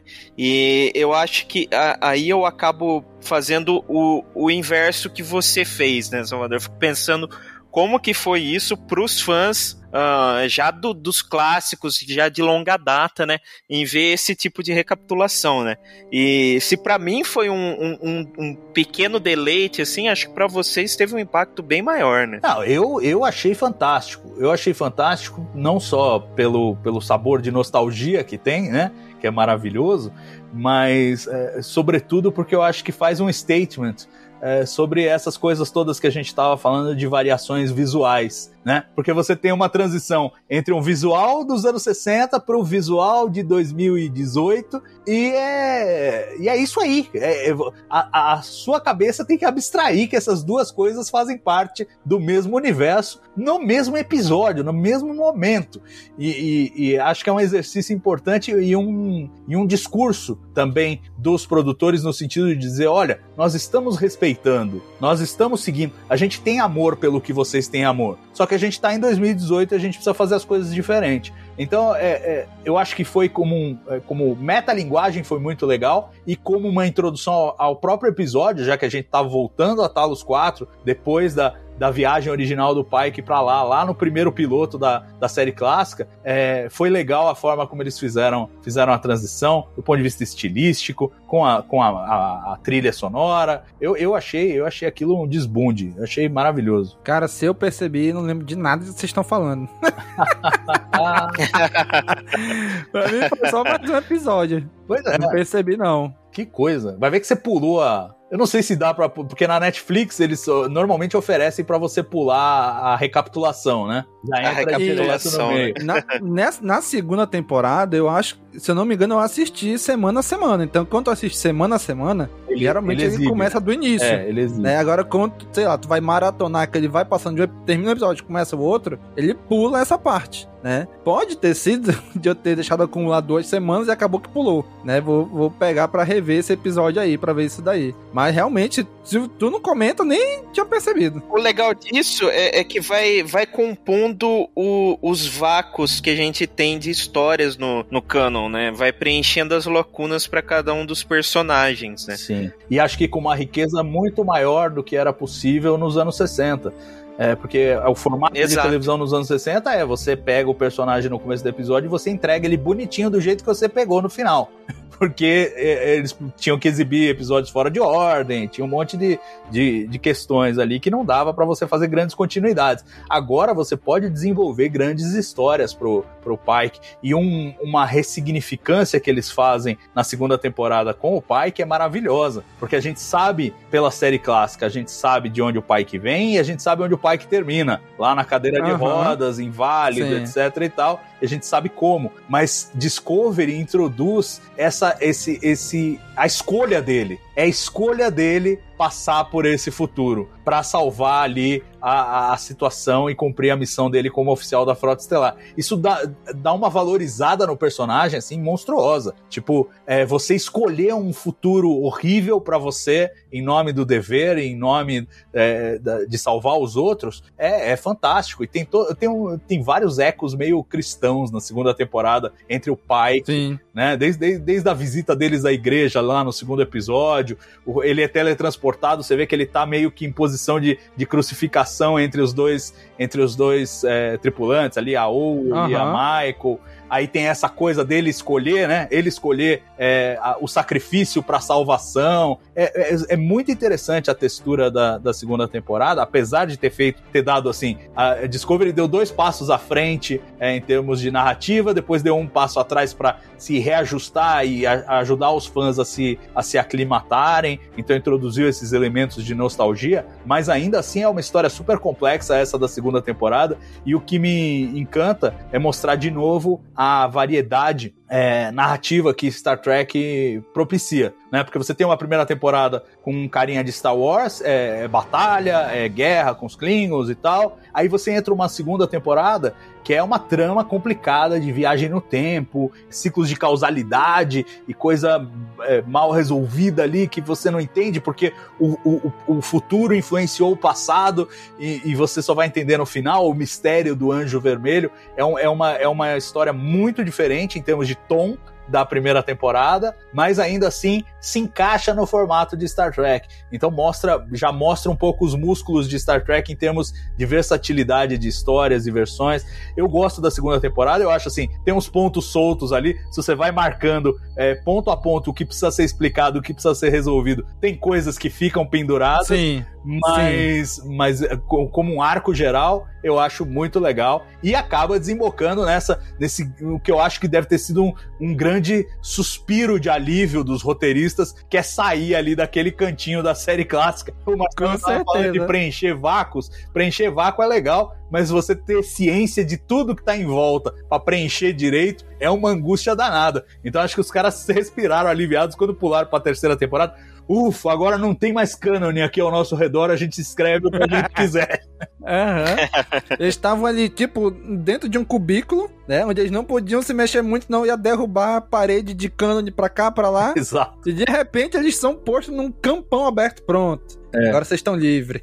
é isso. É isso. Agora, cara, esse negócio da segunda temporada, eu acho que eles mexeram, tocaram em alguns pontos um pouco mais religiosos, né? Como tu comentou, né? A questão da Nova Éden, aquele negócio do, do, do anjo, né? Porque o anjo é, é uma figura já mais religiosa, né? Então, assim, é o anjo vermelho. E aí, eu, foi uma temporada que eu assisti semana a semana. Mas eu acho que, que é, um, é, um, exercício que eu quero fazer ainda, né? Assistir a, a, segunda temporada de uma vez, um atrás do outro, é pra ver se eu entendo melhor. Porque realmente tem alguns pontos ali que eu falei, pera lá, de onde é que surgiu isso aqui? O sexto sinal, o sétimo sinal, tipo, como que isso foi pro Spock? Sabe? Como eu assisti semana a semana, ficou um pouquinho vago para mim, né? Mas depois, quando finalizou a temporada, eu entendi algumas coisas, mas eu acho que se eu pegar para assistir a segunda temporada numa sentada, como diz, né? Ligando um episódio no outro, talvez eu consiga compreender melhor todo esse plot aí do Anjo Vermelho, né? Onde ele foi pro passado, apareceu, o Spock viu quando era criança e desenhou e não sei o que, e tá acontecendo agora, e a gente vai pular pro futuro. Eu, eu, fiquei um pouquinho perdido durante a temporada, né? No final, fechou algumas pontas ali, mas como tu falou, ficou algumas coisas em aberto, né? Que eu falei, é isso aqui. É, eu, eu acho assim, eles, eles exageram um pouco nos plot twists, né? É, no sentido de, ah, agora, olha, o que era não é mais, e o que você achava que não era é, mas o que é não é bem o que você acha, e tal tal, e vai dando essas viradas que eu acho que tem que ser usadas com moderação, né? Eu acho que são elementos interessantes, mas se você usa demais, vira, vira um truque, né? Vira um truque, tipo, ah, vamos despistar a audiência para cá, depois para lá, depois pra... Sabe aquele jogo, aquele jogo do Garrincha, né? Que não é objetivo, uhum. ele não vai pro gol, ele dribla pra cá, dribla pra lá, dribla pra cá, dribla pra cá, dribla pra lá, dribla pra cá, e não chega a lugar nenhum, continua ali na linha lateral, onde ele tava. Então, eu acho que tem, tem que usar com certo, é, usando aí, seguindo a metáfora futebolística, você tem que usar o drible, mas para avançar a jogada na direção do gol. Às vezes eles corriam para trás aí no drible. Driblar para trás não é uma coisa boa. Mas ainda assim, eu acho que 90% da história para, para super em pé e tem essas texturas interessantes, né? E muito a linguagem humanista de Star Trek, que é assim, você pode até começar com uma coisa é, que parece religiosa, mas no final eles te entregam uma resposta científica e ainda te permitem, como é característico também de Star Trek, que isso te propicia uma, uma, uma reflexão espiritual sobre o tema. Então você tem, você tem uma explicação é, lógica, científica, mas isso não despe completamente o mistério, né? E, e os porquês das coisas. E, e, eu acho que é um exercício que Star Trek faz muito bem. E nessa segunda temporada conseguiu fazer sem se perder da, da função principal da série, que é entreter, que é entregar aventura, é entregar Sim. a correria. Porque se não entregar isso, ninguém vai assistir. Exatamente. E aí, Marcelo, dessa segunda temporada, que tu achou? Cara, ela me fisgou mais porque, assim, eu, eu reclamo do, do JJ e a caixinha de mistérios dele, mas eu sou fisgado toda vez quando tem um, um mistério desse tipo. Então, toda aquela trama do anjo, o que que era, o que que era aquela parada e tal. É, é a Michael, não é, é a Michael, é, né? É, é, não, e pra falar a verdade, ser a Michael nem passou pela minha cabeça, assim. É, porque eu acabei assistindo na minha, né? Eu não fui em, em, em fóruns de discussão e, caraca, tirei lá da, da do século passado. É, fórum, de fórum de discussão. É, Mas tudo bem. Mas é, eu, eu fui digerindo, assim, pessoalmente, né? Eu fui, fui assistindo no meu ritmo e tal. É, me empolgou mais até pela presença da, da, da Enterprise e do Capitão Pike, toda a questão do Spock. Então, assim, eu consegui aproveitar ela um pouco mais do que a primeira temporada, sabe? Eu, é, confessar que eu tava um pouco sem paciência com Klingon, essas coisas. Toda vez que tinha Klingon, me dava uma aflição ouvir eles conversarem, sabe? E... e, daí, com, com, toda essa história de eu gosto de questões de viagem no tempo e tudo mais, e, e, eu já tinha, eu já comecei a assistir, infelizmente, com o spoiler de que eles iam para o futuro, sabe? Então, eu sabendo do destino, eu acabei apreciando mais a jornada, sabe? É, falando de uma uhum. forma mais poética, vamos dizer assim. Então, para mim, acho que a temporada foi um pouco melhor, né, do que a primeira. E é, até avançando um pouco, eu curto mais a terceira também, porque é quando ela, ela, ela vai para novos caminhos, né? E dá para você inventar situações assim mais, que fogem mais do, do comum. Sim, a gente vai chegar na terceira, que para mim é maravilhosa também, mas esses sete sinais, eles eram o caminho para alguma coisa, para eles chegarem lá no futuro? Eu não, não, Cara, não entendi o, muito os, bem. Os sete sinais, os sete sinais foram mandados pela Michael para Discovery fazer o caminho que ela precisava fazer para chegar no ponto em, em que ela poderia ir para o futuro e salvar lá o mundo, tirando os dados do, da esfera do, do controle. Né? Então, se você for pensar os sinais,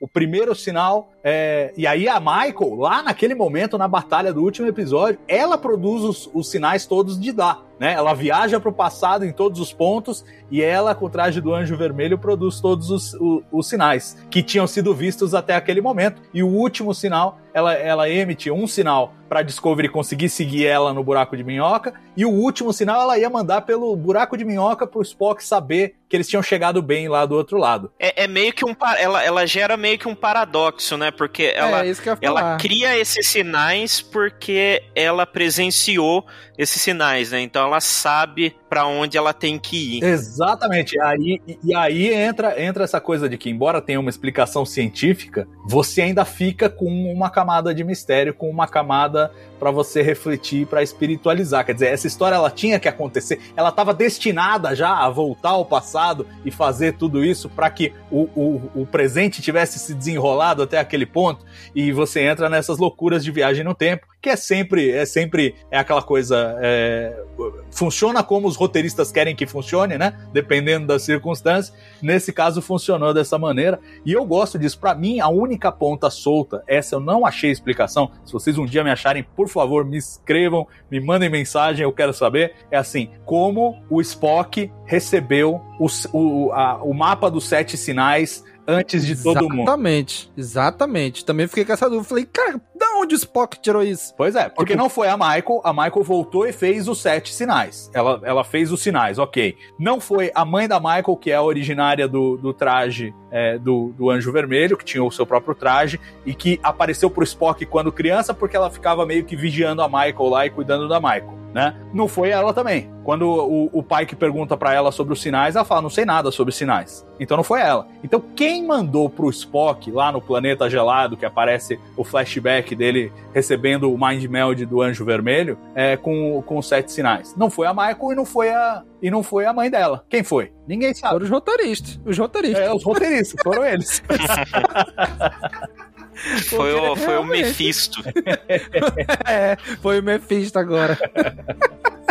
realmente, né? E, tipo, é, sim, Exterminador do Futuro, estamos olhando para você, né? Que também que se o cara não volta pro passado pra salvar a Sarah Connor e, e fabricar o John Connor, teria acontecido tudo isso, né? É mais ou menos essa mesma questão aí na segunda temporada de Discovery, né? É, e, e, eu acho que tem, tem vários paralelos aí com, com o Exterminador do Futuro, não só essa, essa, esse formato de trama, mas toda a discussão de inteligência artificial, os perigos da inteligência artificial, inteligência artificial fora de controle, etc e tal que estão plantados aí nessa segunda temporada, né? Deixa eu entender, Salvador. O controle, que seria, vamos dizer assim, o grande vilão dessa temporada, ele já existia ali? Ele veio do futuro? O que, que é o controle? O que eu entendo é que ele existia, ele era um software de análise lá do, da seção 31, mas o, o controle do futuro mandou informações. Aliás, o controle do futuro evoluiu a partir dos dados da esfera. Né? Então ele absorveu os dados da esfera, se tornou é, senciente e resolveu destruir toda, toda a vida, porque ele achava que era uma boa ideia.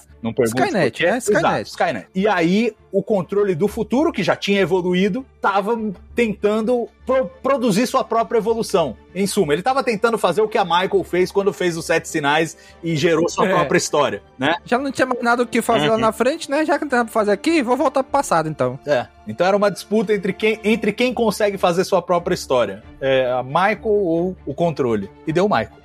E aquela esfera, ela, ela era um ser vivo? Ah, cara, é, é, é, daquelas coisas que, enfim, Star Trek trabalha com o desconhecido. O que que era? Era um, um, um ser vivo? Era uma máquina? Era uma mistura de duas coisas? A gente não sabe, a gente fica com mistério. A gente recebeu os dados dela. Agora, ninguém nunca uhum. viu uma igual, não temos informação, tudo que a gente tem é o que ela transmitiu, que está guardado lá no, no, computador de bordo da Discovery, que agora já começa a adquirir ciência, né? Com a presença desses, dessas informações no, no, no, seu banco de dados na terceira temporada. O questionamento que, do mistério que fica, às vezes é mais interessante do que a resposta em si, né? Então por isso que às vezes eles deixam algumas coisas no ar, né? É, sim, eu, eu acho que, e além de tudo, é um, é um fator de realismo, né? Nem sempre a gente obtém as respostas para tudo. Então, embora gente não saiba quem foi que mandou pro Spock o, a coisa dos sete sinais, tudo bem.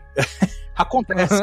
é, é, sabe? É, é pode ser que daqui a três temporadas eles expliquem. Pode ser que eles nunca expliquem. E tudo bem. É, na vida real a gente fica assim. Falta um monte de peça para tudo que a gente estuda, para tudo que a gente investiga, para tudo que a gente tenta entender. A gente pega as peças que tem e monta o melhor quebra-cabeça que a gente consegue. É isso que a gente tá fazendo aí também. E aí, eu, eu sei que tem uma outra série, né, de curtas de Star Trek, que é o Short Track. Uhum. Desse Short Track eu só assisti dois. É um que tem aquela Acho que é a rainha, aquela que é amiga da Tilly, uhum. né? Que quando ela aparece na série, as duas já se conhecem e tudo. E, tipo, elas já se conhecem, ela nunca tinha aparecido na série. E eu, pra mim, não, não fez menor diferença. Ah, elas se conhecem de alguma história anterior da Tilly. E depois que eu vim saber, não, que elas se conhecem num episódio do Short Track. Que por isso que eu fui assistir esse episódio. Uhum. Né? Que elas se conheceram lá e tal. E o outro que eu vi é aquele do da Discovery lá de mil anos no futuro, abandonada. Que alguém acha ela e tem a, a, a inteligência artificial da Discovery já lá dentro dela, né? Que aí vocês comentaram muito disso em relação à terceira temporada, né? É, pois é. Qual é o, esse- qual é o nome desse episódio? Ele chama. Calypso. Isso, Calypso. E é, Calypso! e é outra, outra história maravilhosa, escrita pelo Michael Chabon, que é, é, um, é um vencedor de prêmio Pulitzer, é o- é- foi o showrunner de Picard na primeira temporada, fã de Star Trek e tal, e ele escreveu é, essa história que é basicamente uma recontação do mito de Ulisses, né, do Odisseu. Sim. É, preso lá na ilha pela Calypso e tal, e é, e é a mesma história que é reproduzida ali num formato é, sci-fi com Discovery e que planta um monte de coisas desse futuro distante que a gente começou a ver pingar na terceira temporada. Mas, ao mesmo tempo, tem outras coisas que não encaixam. Né? Então, por exemplo, é, é, eles jogaram lá, mostraram o computador da Discovery começando a adquirir a ciência para virar a Zora que a gente viu nesse, nesse curta, né? essa inteligência artificial que, que controla a nave. A gente começou a ver os caras chamando a federação de Vidraish, que foi um termo que foi apareceu primeiro em Calypso. A gente é, viu um, um- futuro meio distópico de mil anos, que foi o que a gente viu agora na, na terceira temporada. Mas, por outro lado, a Discovery que a gente vê ali tá abandonada há mil anos. Não é que ela está mil anos no futuro, ela está vazia há mil anos. E, Uhum. ao mesmo tempo, ela é a Discovery antes da reforma pela qual ela passa na terceira temporada. Ela não é a Discovery A, ela é a Discovery antiga. Como é que isso se encaixa? No... Ninguém sabe, acho que nem os caras lá sabem, né? Eles, eles eh, usaram Uhum. alguns elementos do curta e falaram: ó, a gente adora o curta, é, quem sabe a gente vai encaixar outras coisas no futuro, mas por enquanto é isso, aceita que dói menos. Foi mais ou menos esse o recado. Uhum. e é isso. Então a gente termina a segunda temporada com a Michael achando, né, traçando um caminho pro futuro, para 950 anos no futuro, atrás da mãe dela, e a Discovery indo junto, né? E aí, sim, traz a, a explicação do porquê que na série clássica não existe a Discovery e não existe a tecnologia do motor de esporos, né? Que era só dela. Exatamente. E, e, assim, meio na marra, né? Tipo, Aham. ó, vocês não contem pra ninguém. E pronto. né? Vocês fiquem caladinhos enquanto eu vou embora. E, tipo, não tinha nenhum lugar guardado É. os protótipos, tecnologia, nada documentado do do motor de É, esporos. pois é, o que, o que eu acho é que foi um, assim, pensando, de novo, é aquele exercício de fã, todo fã faz isso, de tentar racionalizar e entender o que, o que aconteceu. Eu acho assim, óbvio que outros tinham conhecimento da tecnologia, mas ela acabou sendo é, reputada como inviável, porque precisava do, do- da genética do tardígrado lá, que já tinha sido perdido e nunca mais ninguém viu nenhum. Então, é, era, era uma tecnologia que não era prática. Sem, sem o Stamets e sem o tardígrado, não, não tinha como viabilizar. Então, na minha cabeça, a Frota Estelar, ainda em divisões secretas lá, continuou tentando é, investigar, usou os planos que devia ter lá, mas não chegou a lugar nenhum e a coisa afundou. E é interessante porque, assim, logo depois da série clássica, nos filmes da série clássica, a gente vê, por exemplo, uma nave experimental chamada Excelsior, é, que tinha um motor de transdobra, ou seja, era mais potente que a dobra espacial. Os caras estavam investigando tecnologias mais potentes que a, que a dobra espacial na, naquela época, né? E, e assim, e depois o motor tran- transdobra morreu como se nunca tivesse existido, exatamente como aconteceu com o Discovery. E na verdade, se você não, não é muito paranoico a respeito das coisas, isso acontece. É, tem tem é, tecnologias que viram becos sem saída evolutivos, né? Você você desenvolve até um certo ponto, ela acaba não pegando ou acaba não funcionando e é abandonada. Tá cheio de Google Glass por aí pra te dizer isso. Exatamente. Então, acontece. Google Glass, Super 8, essas coisas, É, tá tudo por aí. Exato, Zune, você tem Zune aí. Mas é, é isso aí.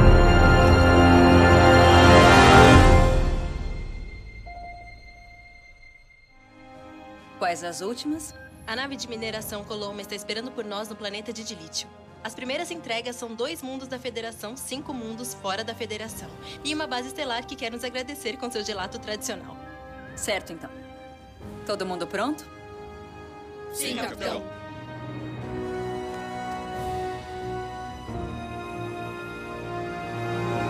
Vamos voar.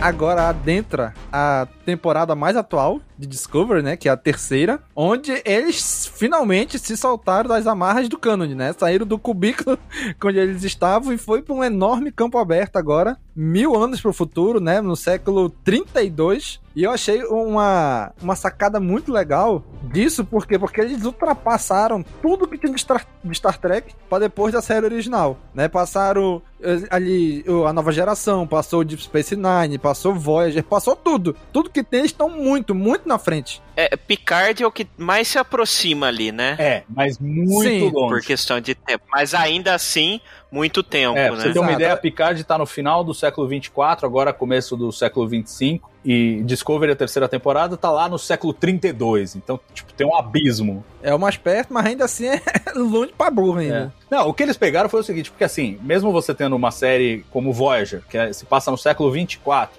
mas você tem é, viajantes do futuro que aparecem em Voyager. Ou em Enterprise, lá no século 22, tinha o conceito da Guerra Fria Temporal. E você tinha viajantes que vinham do século 29, do século 30 para Enterprise.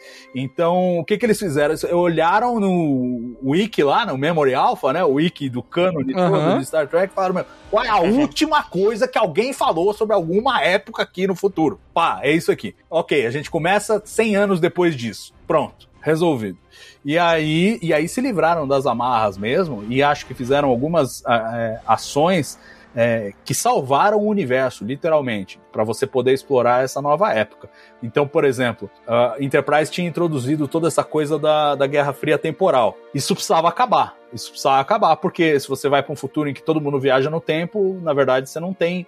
Enfim, é, é um caos, né? Sim, não tem mais tempo praticamente. né? Exato. Então eles. Exato. Então o que eles fizeram foi criar esse banimento galáctico aí, tipo, depois que deu ruim na Guerra Fria Temporal, a galera baniu pela galáxia a viagem no tempo. Isso já se torna até um próprio elemento de drama pra Discovery, porque a Discovery é ela mesma uma viajante do tempo. Então tem que Sim. se disfarçar lá e tal. É, e, e é muito. É Muito legal que eles tenham feito isso, porque de certa maneira estabilizou o universo. Né? Agora, beleza, a gente pode contar histórias num formato é, que não precisa ser totalmente amalucado, pode ser, de certa maneira, parecido com o que a gente via antes, mas com as peças em outros lugares e com outras tecnologias novas. Eu achei bem, bem sacado o que eles fizeram. Cara, e aí e agora é legal porque a gente tem uma tecnologia, projeção visual, de efeitos visuais muito grande, que dá pra projetar pra, muito pra frente, né? Ali na, ali na década de 60, eles projetaram uma série pro futuro, que hoje a gente sabe que era 300 anos no futuro, onde tinha toda uma, um- uma parada de, de tecnologia, mas eles não conseguiam reproduzir isso tão bem com os poucos recursos que eles tinham, né, da, de produção da série. E agora a gente já tem uma tecnologia de fazer coisas que já não são mais tão caras assim, né? Então achei bem legal eles irem muito pro futuro e pensar, tipo, o que que vai existir daqui a mil anos? O que, que a gente pode inventar que não talvez não exista hoje, né? Então acho assim um exercício de criatividade muito legal. É, e, e- e aquela coisa muito Star Trek de um pé na realidade e um pé na ficção, né? Então, tipo, essa coisa de matéria programável é algo que o- os cientistas, o pessoal de ciência de materiais, já discute hoje em dia, né? Já especula Sim. essa possibilidade. Mas aí, o, o grande valor que ela tem na, na ficção é que é legal pra burro. Você vê as coisas se montando do nada. Aham. É, é esteticamente muito, muito interessante e parece muito, muito moderno, muito avançado. E a gente encaixa fácil olhando na linha do tempo de Star Trek e fala: não, tudo bem, vamos colocar isso aqui no século 32. Então se alinhou, se alinhou muito, muito legal. E assim, evoluções das próprias tecnologias de Star Trek, né? Então o teletransporte passa a ser portátil, né? Você, No Aham. próprio badge ali você, você faz o teletransporte. É, eu acho que eles fizeram atualizações bem legais sem desvirtuar, sem virar, tipo, ah, é outra coisa totalmente irreconhecível, né? Então acho que era uma linha delicada para eles caminharem, mas eu, eu, eu senti que na, é, nesse aspecto eles caminharam muito bem. Pois é, cara, esse eu tenho que dizer, essa temporada de Discovery me pegou de um jeito que, cara, quase todo episódio eu tava chorando. Esse primeiro episódio, onde, onde tem aquele cara sentado lá naquela. onde seria a sede de alguma coisa da, da federação. O cara sentado, todo dia sentava, fazia o trabalho dele, sozinho, ninguém. De repente chega Michael lá. Cara, para mim aquilo foi fantástico aquela cena. Ah, é de arrepiar. Só de você falar, eu já me arrepio. Os caras hasteando a bandeira, né? Ele precisava de um oficial Sim. pra hastear a bandeira. Putz, é sensacional. Eu, eu, eu que sou um fã breve, né, cara, me arrepiei com isso também, cara. O, o próprio. É, é, é, porque daí é o impacto da, da qualidade do roteiro da série em, em conversar com, com as nossas sensações, né? É, você vê, um, um, um, foi de primeira viagem ali, tem a, a federação abordada nas primeiras temporadas, na, na, na 1 e na 2 e tal, mas. Uh, você não tem o impacto que o termo, né, e, e tudo que a federação representa tem para um fã uh, das antigas, né? E, e, mesmo assim a cena te toca pra caramba. Né? Uh, outra, outra cena que eu me emocionei pra Dedel foi foi eles trazerem imagens do, do Leonard Nimoy, né? Cara. E a Michael vendo algumas ações deles é do Spock no futuro e ela se emocionando com todo o futuro que o, o, o irmão dela teve, né? Vamos dizer assim.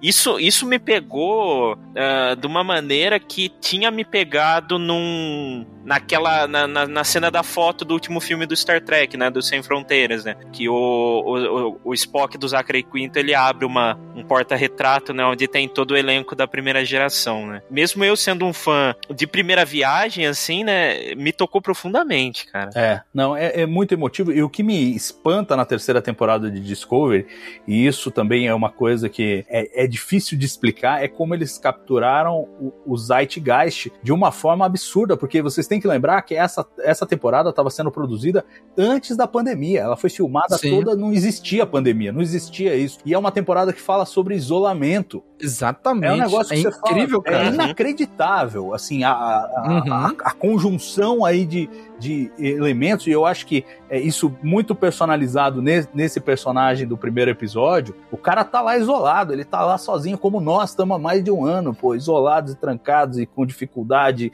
e não pode sair, e usa máscara e não sei o quê.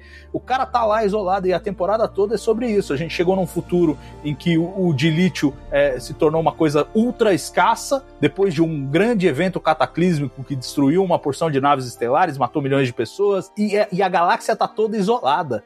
E a gente começa a ver os planetas, a Terra isolada, é, é, o vulcano, que já não é mais vulcano, mudou de nome e se unificou Sim. com os Romulanos, é, isolado também. E, e, e, a jornada da Discovery é justamente essa reconstrução né, do tecido social, do tecido conectivo da galáxia, e fala muito do que nós estamos passando agora e do, do, do que a gente. E é inacreditável. Eu, eu, eu paro para pensar, eu falo, putz se os caras soubessem o que ia acontecer no futuro, eles não iam ser tão certeiros e tão delicados no trato do tema é, quanto foram. Né? Para citar um exemplo, o, o Noah Hawley, é, enfim, o cara do Fargo, né? é um, é um roteirista aí prestigiado, chegou a escrever um roteiro para um filme de Star Trek agora, enquanto a Paramount estava discutindo se fazer um novo filme, não fazer um novo filme. E o cara fez um filme sobre uma epidemia na galáxia. A galera falou: olha, não dá fazer filme de epidemia agora. Não é, não é, não é isso. É, você vai entregar escapismo para as pessoas? Você vai fazer filme de epidemia que tá matando um monte de gente? Não.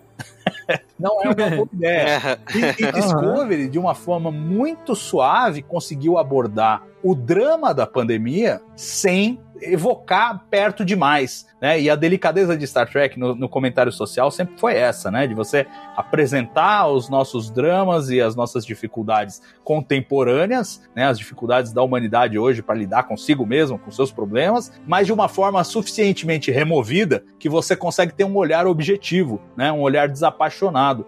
E aqui foi a mesma coisa. A gente conseguiu se ver na história da terceira temporada com a pandemia que nós estamos enfrentando, mas sem ser uma coisa do tipo, putz, isso aqui me faz mal, eu não consigo ver. Pelo contrário, é iluminadora, inspiradora e com um arco de reconstrução. Eu acho que vai nos inspirar a todos ainda mais agora, é, conforme a gente vai caminhando para a saída desse, desse poço, que ainda tem muito muito para descer antes da gente começar a subir.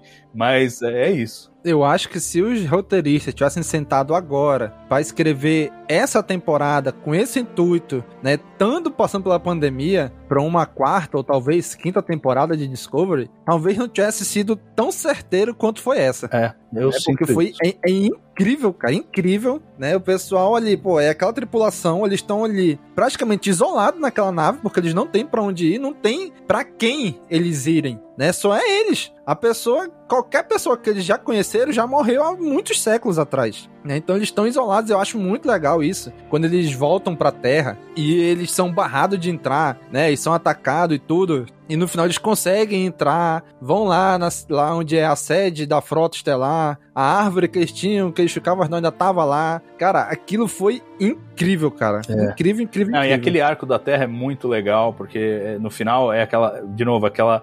É, é clássico em Star Trek, né? O, o, que você achava que era o inimigo, na verdade, não é o inimigo, né? Então você descobre que os caras que atacavam as naves da Terra lá eram, eram humanos que moravam em Titã, a lua de Saturno, aqui no sistema solar mesmo. Sim. E que estavam numa crise porque a Terra se fechou e eles deixaram de ser autossuficientes. É, é muito legal esse, esse, esse plot twist que é clássico em Star Trek, de fazer você repensar quem você considera é, seu inimigo. Aquele que é seu inimigo, de repente, não precisa e não é e não deve ser o seu inimigo. Ele é alguém como você. Eu acho, acho especial isso. E tem vários lances especiais é, ao longo dessa temporada. O próprio modo como a Discovery é recebida pela Frota Estelar, quando finalmente encontra é, o comando da Frota Estelar, isolado lá no meio do nada no espaço. E uhum. não é que é todo mundo abraços e beijos, é tipo, opa, vocês vieram do futuro, isso é, é do, do, passado, é proibido viagem no tempo, eu não sei se vocês estão falando a verdade. Pera aí, vamos devagar, né? E eu acho que Sim. foi uma forma realista de abordar essa questão também, porque se fosse efusivo, seria ruim, né? Do tipo, ah, ótimo, beleza, bem-vindos à frota. E se fosse também é, completamente rechaçado, a gente ia pegar a raiva da frota estelar e também não ia ser legal. Então eles caminharam Sim. uma linha é, muito tênue e eu gosto muito do Almirante Vance, que é introduzido cara, nessa aquele temporada. Almirante é incrível, cara. Toda hora, cara, esse cara vai trair. Bicho, esse, putz, esse cara vai, vai, vai, vai. Toda hora eu tava esperando acontecer isso, né? Porque eu, a maioria dos outros almirantes que a gente vê nas séries, eles são assim, né? Sim, sim. Eu, caraca, não é possível. Eu vou ficar até que no final, não, não, o cara é legal mesmo, é de boa mesmo. Só tava sendo precavido mesmo. É, o, apel o apelido dos, dos almirantes clássicos é Badmirals, né? Porque eles é. realmente são, costumam ser malvados. Mas esse foi no ponto, cara. Sim. Pra mim, esse cara, toda vez que eu vi, eu falava, ah, é o cara do, do, do Resident Evil.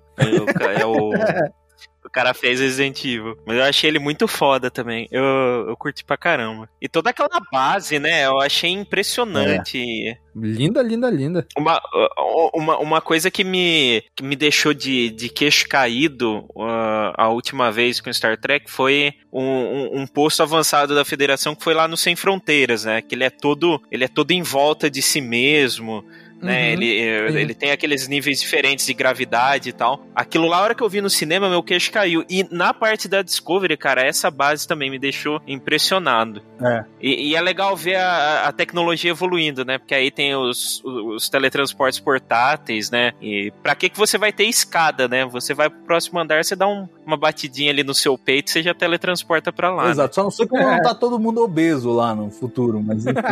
não é, tem né? nenhuma escadinha é. pra subir, pô. Era, vai ficar que nem o pessoal de Wally, né? Todo é, mundo gordão, né? Lembra de Wally, exatamente. Agora, cara, eu achei isso interessante porque, pra quem é fã há muito tempo, principalmente essa cena aí, eles entrando lá onde é a sede da Frota Estelar, da Federação, cara, foi incrível. É. Só que assim, eu tenho pouco tempo de Star Trek, né? Pouco tempo de Trekker. Como eu falei, até a, até a primeira temporada de Discovery eu não tinha assistido nada pra trás. Até a segunda temporada de Discovery, quando eu terminei de assistir, era só o que eu tinha assistido. Eu assisti a primeira temporada de Discovery, a segunda, eu assisti a primeira temporada de Picard. E aí, com Picard, que eu falei, pô, vou voltar pra assistir lá atrás. Aí eu voltei a assistir a nova geração. Não assisti tudo, peguei aquelas listas de internet, melhores episódios da série. E fui fazendo. Depois fui pra Deep Space Nine. Fiz a mesma coisa, que hoje é a minha série favorita de Star Trek é Deep Space Nine. Né? E agora tô fazendo isso com Voyager. Né? E vou continuar com Enterprise, com a série animada, com a série clássica. Né? E já assisti também toda a primeira temporada de Lower Decks. Então, nessa cena que eles estão entrando ali, que aparece uma USS Voyager. Voyager, nem lembro qual era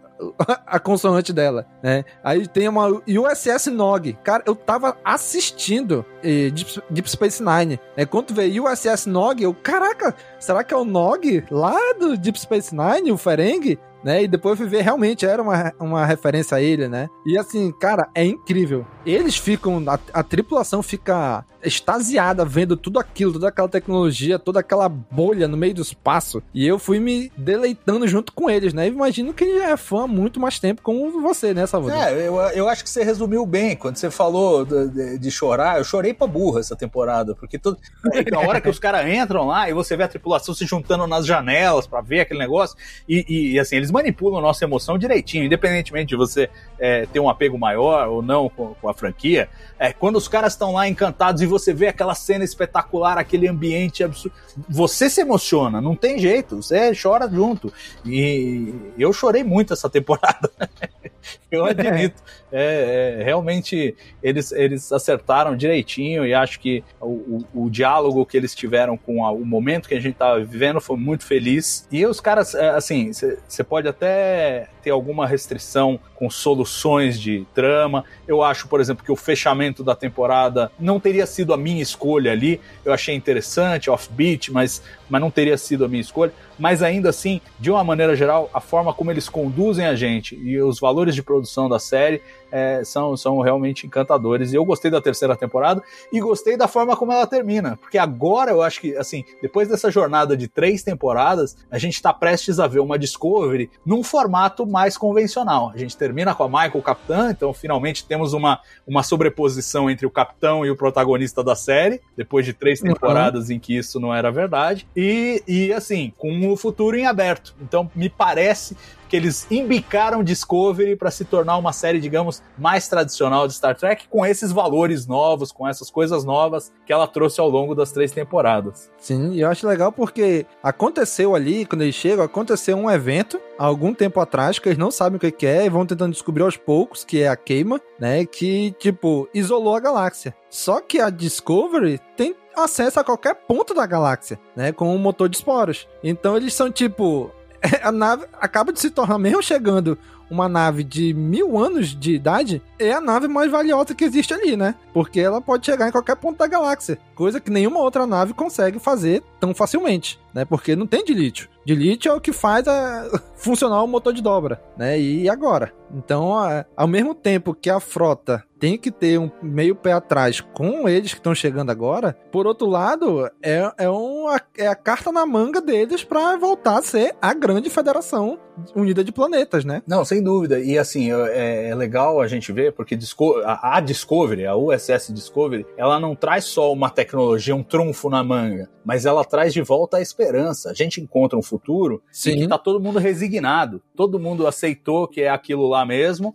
É, a gente vê é, milícias organizadas, como é o caso do, do da, da, corrente Esmeralda, né? Que basicamente predam planetas. Então, ah, você está precisando de um inseticida, ó, eu, eu posso te ceder um inseticida, mas você tem que me ceder não sei o quê. E, e é uma relação de predação que lembra muito a exploração que milícias fazem hoje em, em comunidades carentes aqui no Brasil. Acho que a metáfora funciona mais para nós, talvez, do que para os americanos Exatamente. e tal, mas a gente Exatamente. vê isso de uma forma muito real e, e, e o retrato disso, né? Um, um momento em que o poder público se ausenta, a federação se ausenta da galáxia, o que acontece é isso, são, são essas milícias vão tomando conta e, e predando esses, esses planetas é, ao longo da galáxia. A Discovery traz de volta a esperança, aquela coisa, olha, não, a gente pode olhar para frente, a gente pode ambicionar mais, tanto que o, tem uma conversa muito boa, acho que é no final do, do quinto episódio, que é justamente quando eles chegam lá na base do Almirante, no final do episódio, o, o Saru tá conversando com o Almirante Vance, e o Almirante fala, olha, a gente está numa época que a gente não tem mais naves de exploração. Nosso negócio aqui é cuidar do, do, feijão com arroz aqui, é o que tem. E o Saru conta uma história, lembra do Giotto, é o renascentista que introduziu a noção de perspectiva, né, de enxergar as coisas de uma maneira diferente e, e meio que aludindo, olha, é,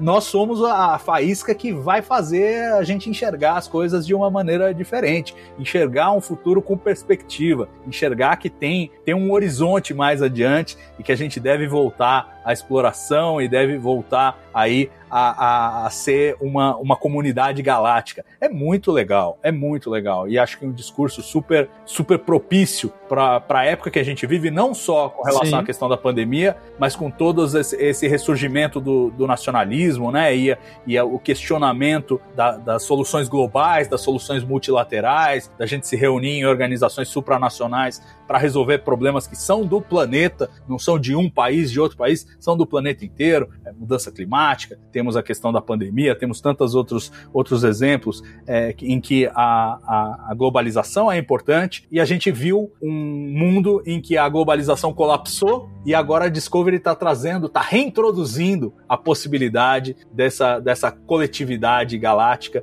e é. Eu, eu, eu, gosto muito. Eu sou muito afeito a, a, essas, a essas metáforas, esses paralelos que Star Trek sempre fez com a nossa realidade. E, de novo, se na primeira temporada a gente tinha uma coisa de guerra, uma coisa de autodescoberta, um flerte ali com o fascismo na, na, na, na forma do, do, do, império terráqueo lá da, do universo do espelho. Na segunda temporada a gente muda de marcha completamente e vai para uma coisa de viagem no tempo, religiosidade, é, destino. E na terceira temporada a gente já salta para uma outra situação que é relações internacionais, confiança e desconfiança, noção de perspectiva, noção de futuro, esperança e desconexão e conexão. Isso, isso assim, eu como fã apaixonado por Star Trek, e acho que a essa altura quem me ouve falar, tá claro que eu sou muito apaixonado. É, é assim, uhum. é, é, um, é, uma das coisas que me encantam, porque ela permite que a gente explore todos os cantinhos aí da, do nosso intelecto e das nossas emoções e e, e de tudo que tem ao redor em, em, em, camadas. Você pode ter uma camada mais simples, a pura aventura. E olha, Star Trek bebeu muito a água de Star Wars nessa terceira temporada. Tem algumas sequências ali de dogfighting e tal, que é, é a cara uhum. de Star Wars. e assim, sem vergonha nenhuma, de ó, oh, vamos fazer isso aqui, vai ser igualzinho, pode ver aí. É, e, e, assim, eu gosto disso e, e, ao mesmo tempo trazer camadas é, com, com outras discussões. É, Star Wars faz isso também, mas Star Wars mais no nível da mitologia, Star Trek é mais, é, assim, a, a, as questões contemporâneas. Mas é, mas é, é, muito apaixonante. E assim, Discovery tem feito um trabalho excepcional nisso. Em três temporadas, eu acho que eles acertaram o alvo três vezes. E tô ansioso para ver o que vem no quarto ano. E aí, Marcelo, o que, que tu achou do final dessa temporada? Lá do Sukal, do, ali do, do Saru, que sabe desde o que aconteceu, porque ele, ele, a Discovery tem dois capitão agora, sabe desde por quê? E aí, Marcelo? Primeiro destaque no, no personagem do Saru, porque o Doug Jones fez um negócio. Ele manda muito, é verdade, né, fenomenal, né? Fenomenal. É, é, é impressionante tinha visto um trabalho dele no, no Hellboy, né? É, que ele faz um personagem completamente maquiado assim também, né? É algo bem bem próximo do que a gente vê, só que com captura digital lá, com o cara do Gollum lá, que me Andy fugiu o nome agora. O Andy Serkis, é. Eu, eu fiquei... Era assim, era um personagem que eu não, não tinha gerado tanta empatia na, na, na primeira temporada e tal, mas que foi crescendo pra caramba, sabe? E aí tudo que ele passa ali por ser agora no futuro ali, né, uma espécie já em, em, endêmica, né, em extinção, né, praticamente ele se sente solitário ali nisso tudo, né? E ele acabar enxergando em outro membro da espécie dele ali, né? Que foi o. acabou causando a, a combustão Sim. e tudo, né? Eu curti esse arco pra caramba e, e, me emocionei pra caramba no final. Eu lembro que até mandei uma mensagem para você, Domingos, que Sim. eu falei, cara, eu, eu, não esperava que eu ia ficar emocionado com a mensagem do final, né? Daí toda a cena final da própria Michael entrando como capitã ali da, da Discovery. E, e daí parece que agora a gente vai entrar em áreas mais familiares de Star Trek, né? Como, como, como, o Salvador falou, só que, claro, em uma época completamente desconhecida também, né? Então, assim, parece que, assim, aquele, aqueles mundos estranhos, né? Nova, novas civilizações e os mundos onde audaciosamente ninguém esteve, né? Do, do passado que a gente, a gente desvendou, né? Com as séries clássicas e aí a gente tá entrando em mundos estranhos novos, né, nesse novo período de tempo aí que Star Trek tem para desvendar. Né? Então parece que o, o período do o, o, desconhecido ali, nosso futuro aí, já foi desvendado na série clássica e agora a gente tem um novo período se abrindo aí para poder criar nova. Eh, de fato, né? Sem fazer menção aí ao, ao lema, né? Mas novos mundos, novas civilizações, né? A liberdade uhum. criativa ali do roteirista tá de portas abertas, né? Tá escancarado. Aí para reinventar o que Star Trek já inventou na, na, sua estreia, né? Nas suas raízes. É isso aí. Tô ansioso. Já estão filmando. Quando é que sai? Ai, ai, ai. Né? Exatamente, cara. Minha única preocupação, a minha maior preocupação agora é esse negócio de chegar o streaming da CBS por aqui, da Paramount, né? E tu fica assim, pô, mais um que eu vou ter que assinar. Então, velho, mas aí que tá. Isso é uma coisa até legal da gente falar, porque o pessoal que tá nos ouvindo pode, pode se interessar e querer ir atrás. Aqui no Brasil, as coisas ainda vão ficar meio complicadas e meio divididas, porque Discovery vai continuar com a Netflix, pelo menos até a quarta temporada, possivelmente além disso.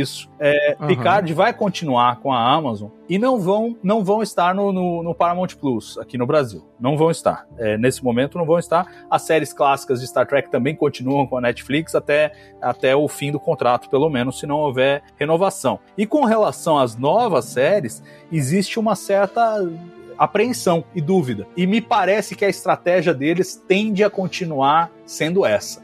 Eles estão usando Star Trek como um grande hub nos Estados Unidos para fortalecer o Paramount Plus lá, né? E para os mercados estrangeiros, eles comercializam os direitos de exibição e com isso bancam essa aventura de fazer cinco séries de Star Trek ao mesmo tempo, que é o que está acontecendo agora, neste momento. Aí você pega assim, essa série nova do Capitão Pike, né? Strange New Worlds é o nome da série. É, em princípio, a Netflix teria a prioridade, porque é um spin-off direto de Discovery. Então eles têm o direito de primeira recusa. A, a CBS tem que apresentar para eles e eles falam se vão querer ou se não vão querer. Se não quiserem, aí um terceiro pode contratar. Mas em princípio, a Netflix tem a prioridade. A questão é, vai exercer a prioridade? A Netflix era absolutamente apaixonada por Star Trek, fez um grande investimento quando trouxe Discovery e as séries clássicas, mas se sentiu apunhalada pelas costas quando a CBS usou as letras miúdas do contrato que diziam que spin-offs de Discovery é, teriam é, prioridade para Netflix e fizeram Picard que não tem nada a ver com Discovery, falaram isso aqui não é spin-off Aham. de Discovery, a gente vende para quem a gente quiser e venderam para a Amazon. Então assim tem um, um cheiro de queimado no ar e a gente não sabe o que, que a Netflix vai querer fazer com Star Trek depois que expirar o contrato que eles têm aí de pelo menos até a quarta temporada de Discovery, tá garantido. Não sabemos quantos anos ainda, ainda tem de contrato, mas é, o que eu posso dizer é que a quarta temporada segue na Netflix, depois disso já não sabemos.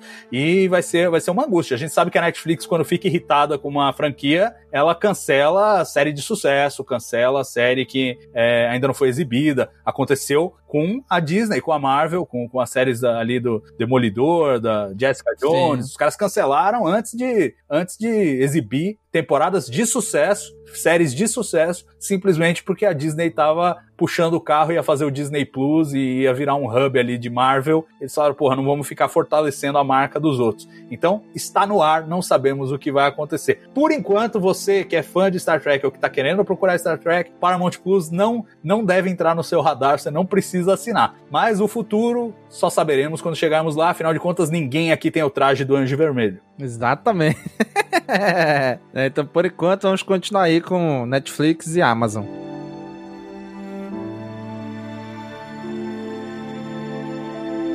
Bom, gente, é isso. Cobrimos aí as três temporadas de Discovery. Falamos exatamente tudo? Lógico que não, né? Deixamos aí agora pra você ir lá consumir e completar aquilo que a gente não comentou aqui, né? Por exemplo, Philippa Jojo vindo do Universo Espelho pro nosso. A gente não comentou, que vai gerar aí uma nova série que é a Seção 31. Tem aí, tem muita, muita coisa. Seres galácticos aí, entidades aí, cara, vai assistir. Vai assistir, é uma série muito boa, né? Como o Salvador falou, ah, cara, nunca assisti Star Trek e agora eu posso assistir? Pode, né? Não precisa ter background de nada. Assista essa série, né? Se você gostar, tem aí, né? Já tá na Netflix mesmo. Já tem as outras séries, tudo aí, se você quiser assistir. Tem Picar lá no Amazon Prime. Tem alguns filmes de Star Trek lá no Amazon Prime também. Então, se você não, se nunca assistiu nada de Star Trek e quer começar, pode começar por Discovery sem medo. Agradecer mais uma vez aí a participação do Salvador Nogueira. E aí, Salvador, onde é que o pessoal pode te encontrar pela internet? Bom, olha só, é, eu recomendo, já que estamos falando aqui de Discovery, o pessoal que se empolgar,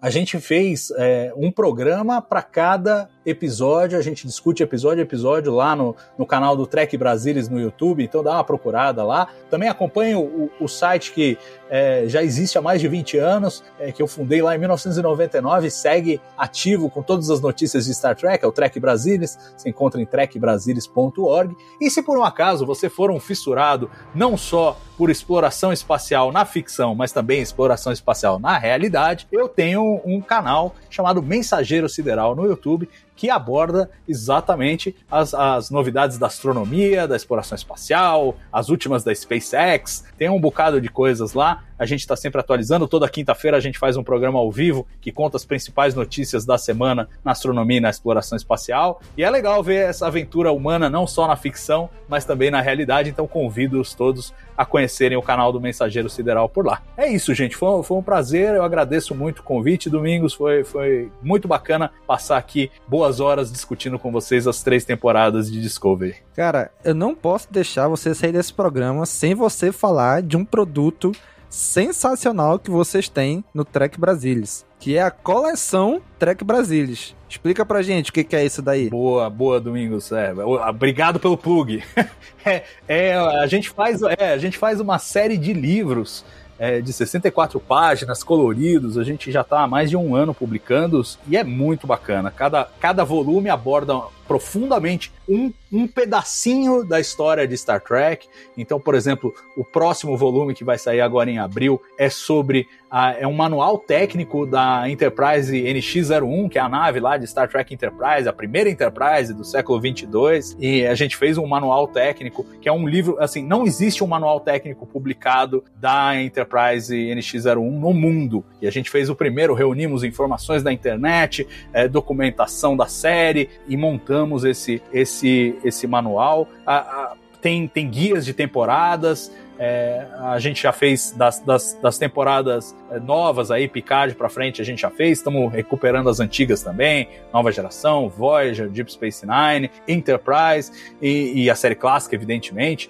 E assim, todo mês é um livrinho contando um pedaço de Star Trek, assim, de uma forma muito profunda, bastidores, informações, cânone, e é, é um prazer enorme, é uma coisa que a gente faz por amor, não é é, não é uma coisa que nos renda alguma coisa, é, é basicamente os assinantes sustentam a produção do conteúdo e, é, e a gente imprime e distribui para os assinantes. Se o pessoal tiver afim de conhecer a coleção e assinar, é só ir lá em trekbrasilis.org barra colecal, né, que é coleção sem o cedilha e sem o tio. Modéstia à parte, eu acho muito, muito bacana. É, um conteúdo que, assim, a gente faz porque a gente gostaria de ter. E aí é muito legal poder compartilhar isso com os outros fãs. Acho que não tem no mundo uma coisa parecida com o que a gente tá fazendo aqui. E, assim, todo mês, igual o reloginho, pinga um volume novo para os fãs. É muito bacana. Obrigado pela, pela chance de poder falar sobre isso, Domingos. Cara, é muito legal. Eu tenho, eu comprei aquele box do fim do ano que vinha. Eu comprei o box que vem com as 12 primeiras edições, né? Cara, é incrível. Eu, eu amo esse negócio de box. Livro que vem de inbox, mano, pode ter certeza que eu vou comprar. Cara, ficou linda demais a caixa que vocês fizeram, né? E eu tô falando aqui, gente, recomendando, não é porque eu ouvi eles falarem, não, porque eu tenho, né? Eu tenho aqui as 12 primeiras edições, tô me organizando pra assinar mensalmente. As revistas são muito legais. Tem muita, muita informação, muita coisa muito bacana mesmo. Um trabalho jornalístico bem legal que eles fazem aí. Ah, e você é o feliz proprietário de uma caixa, porque essas caixas estão esgotadas já do primeiro ano. Então, guarda bem aí a sua. tá bem guardada. Eu abri aqui eu ia falar, porra, já, já era, cara. cara, mas assim, por mais que não tenha a caixa, o box em si, mas dá para comprar as, as edições, né?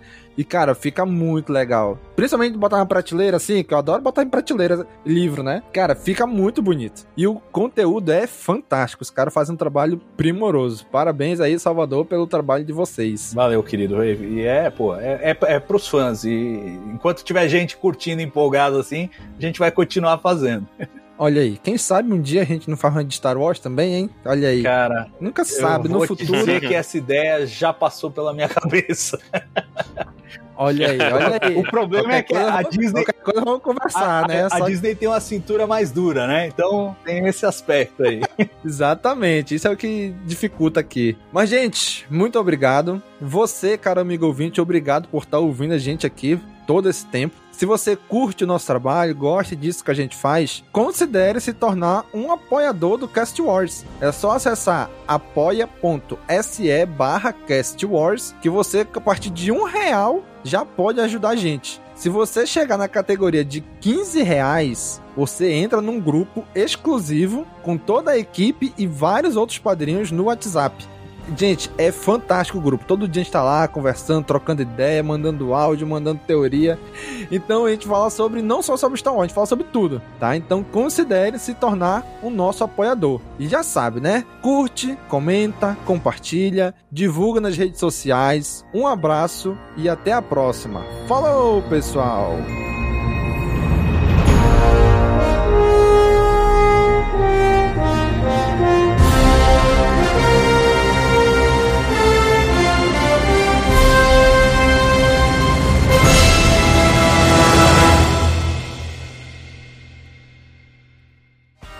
Esse podcast faz parte da Cast Wars Podcast Network.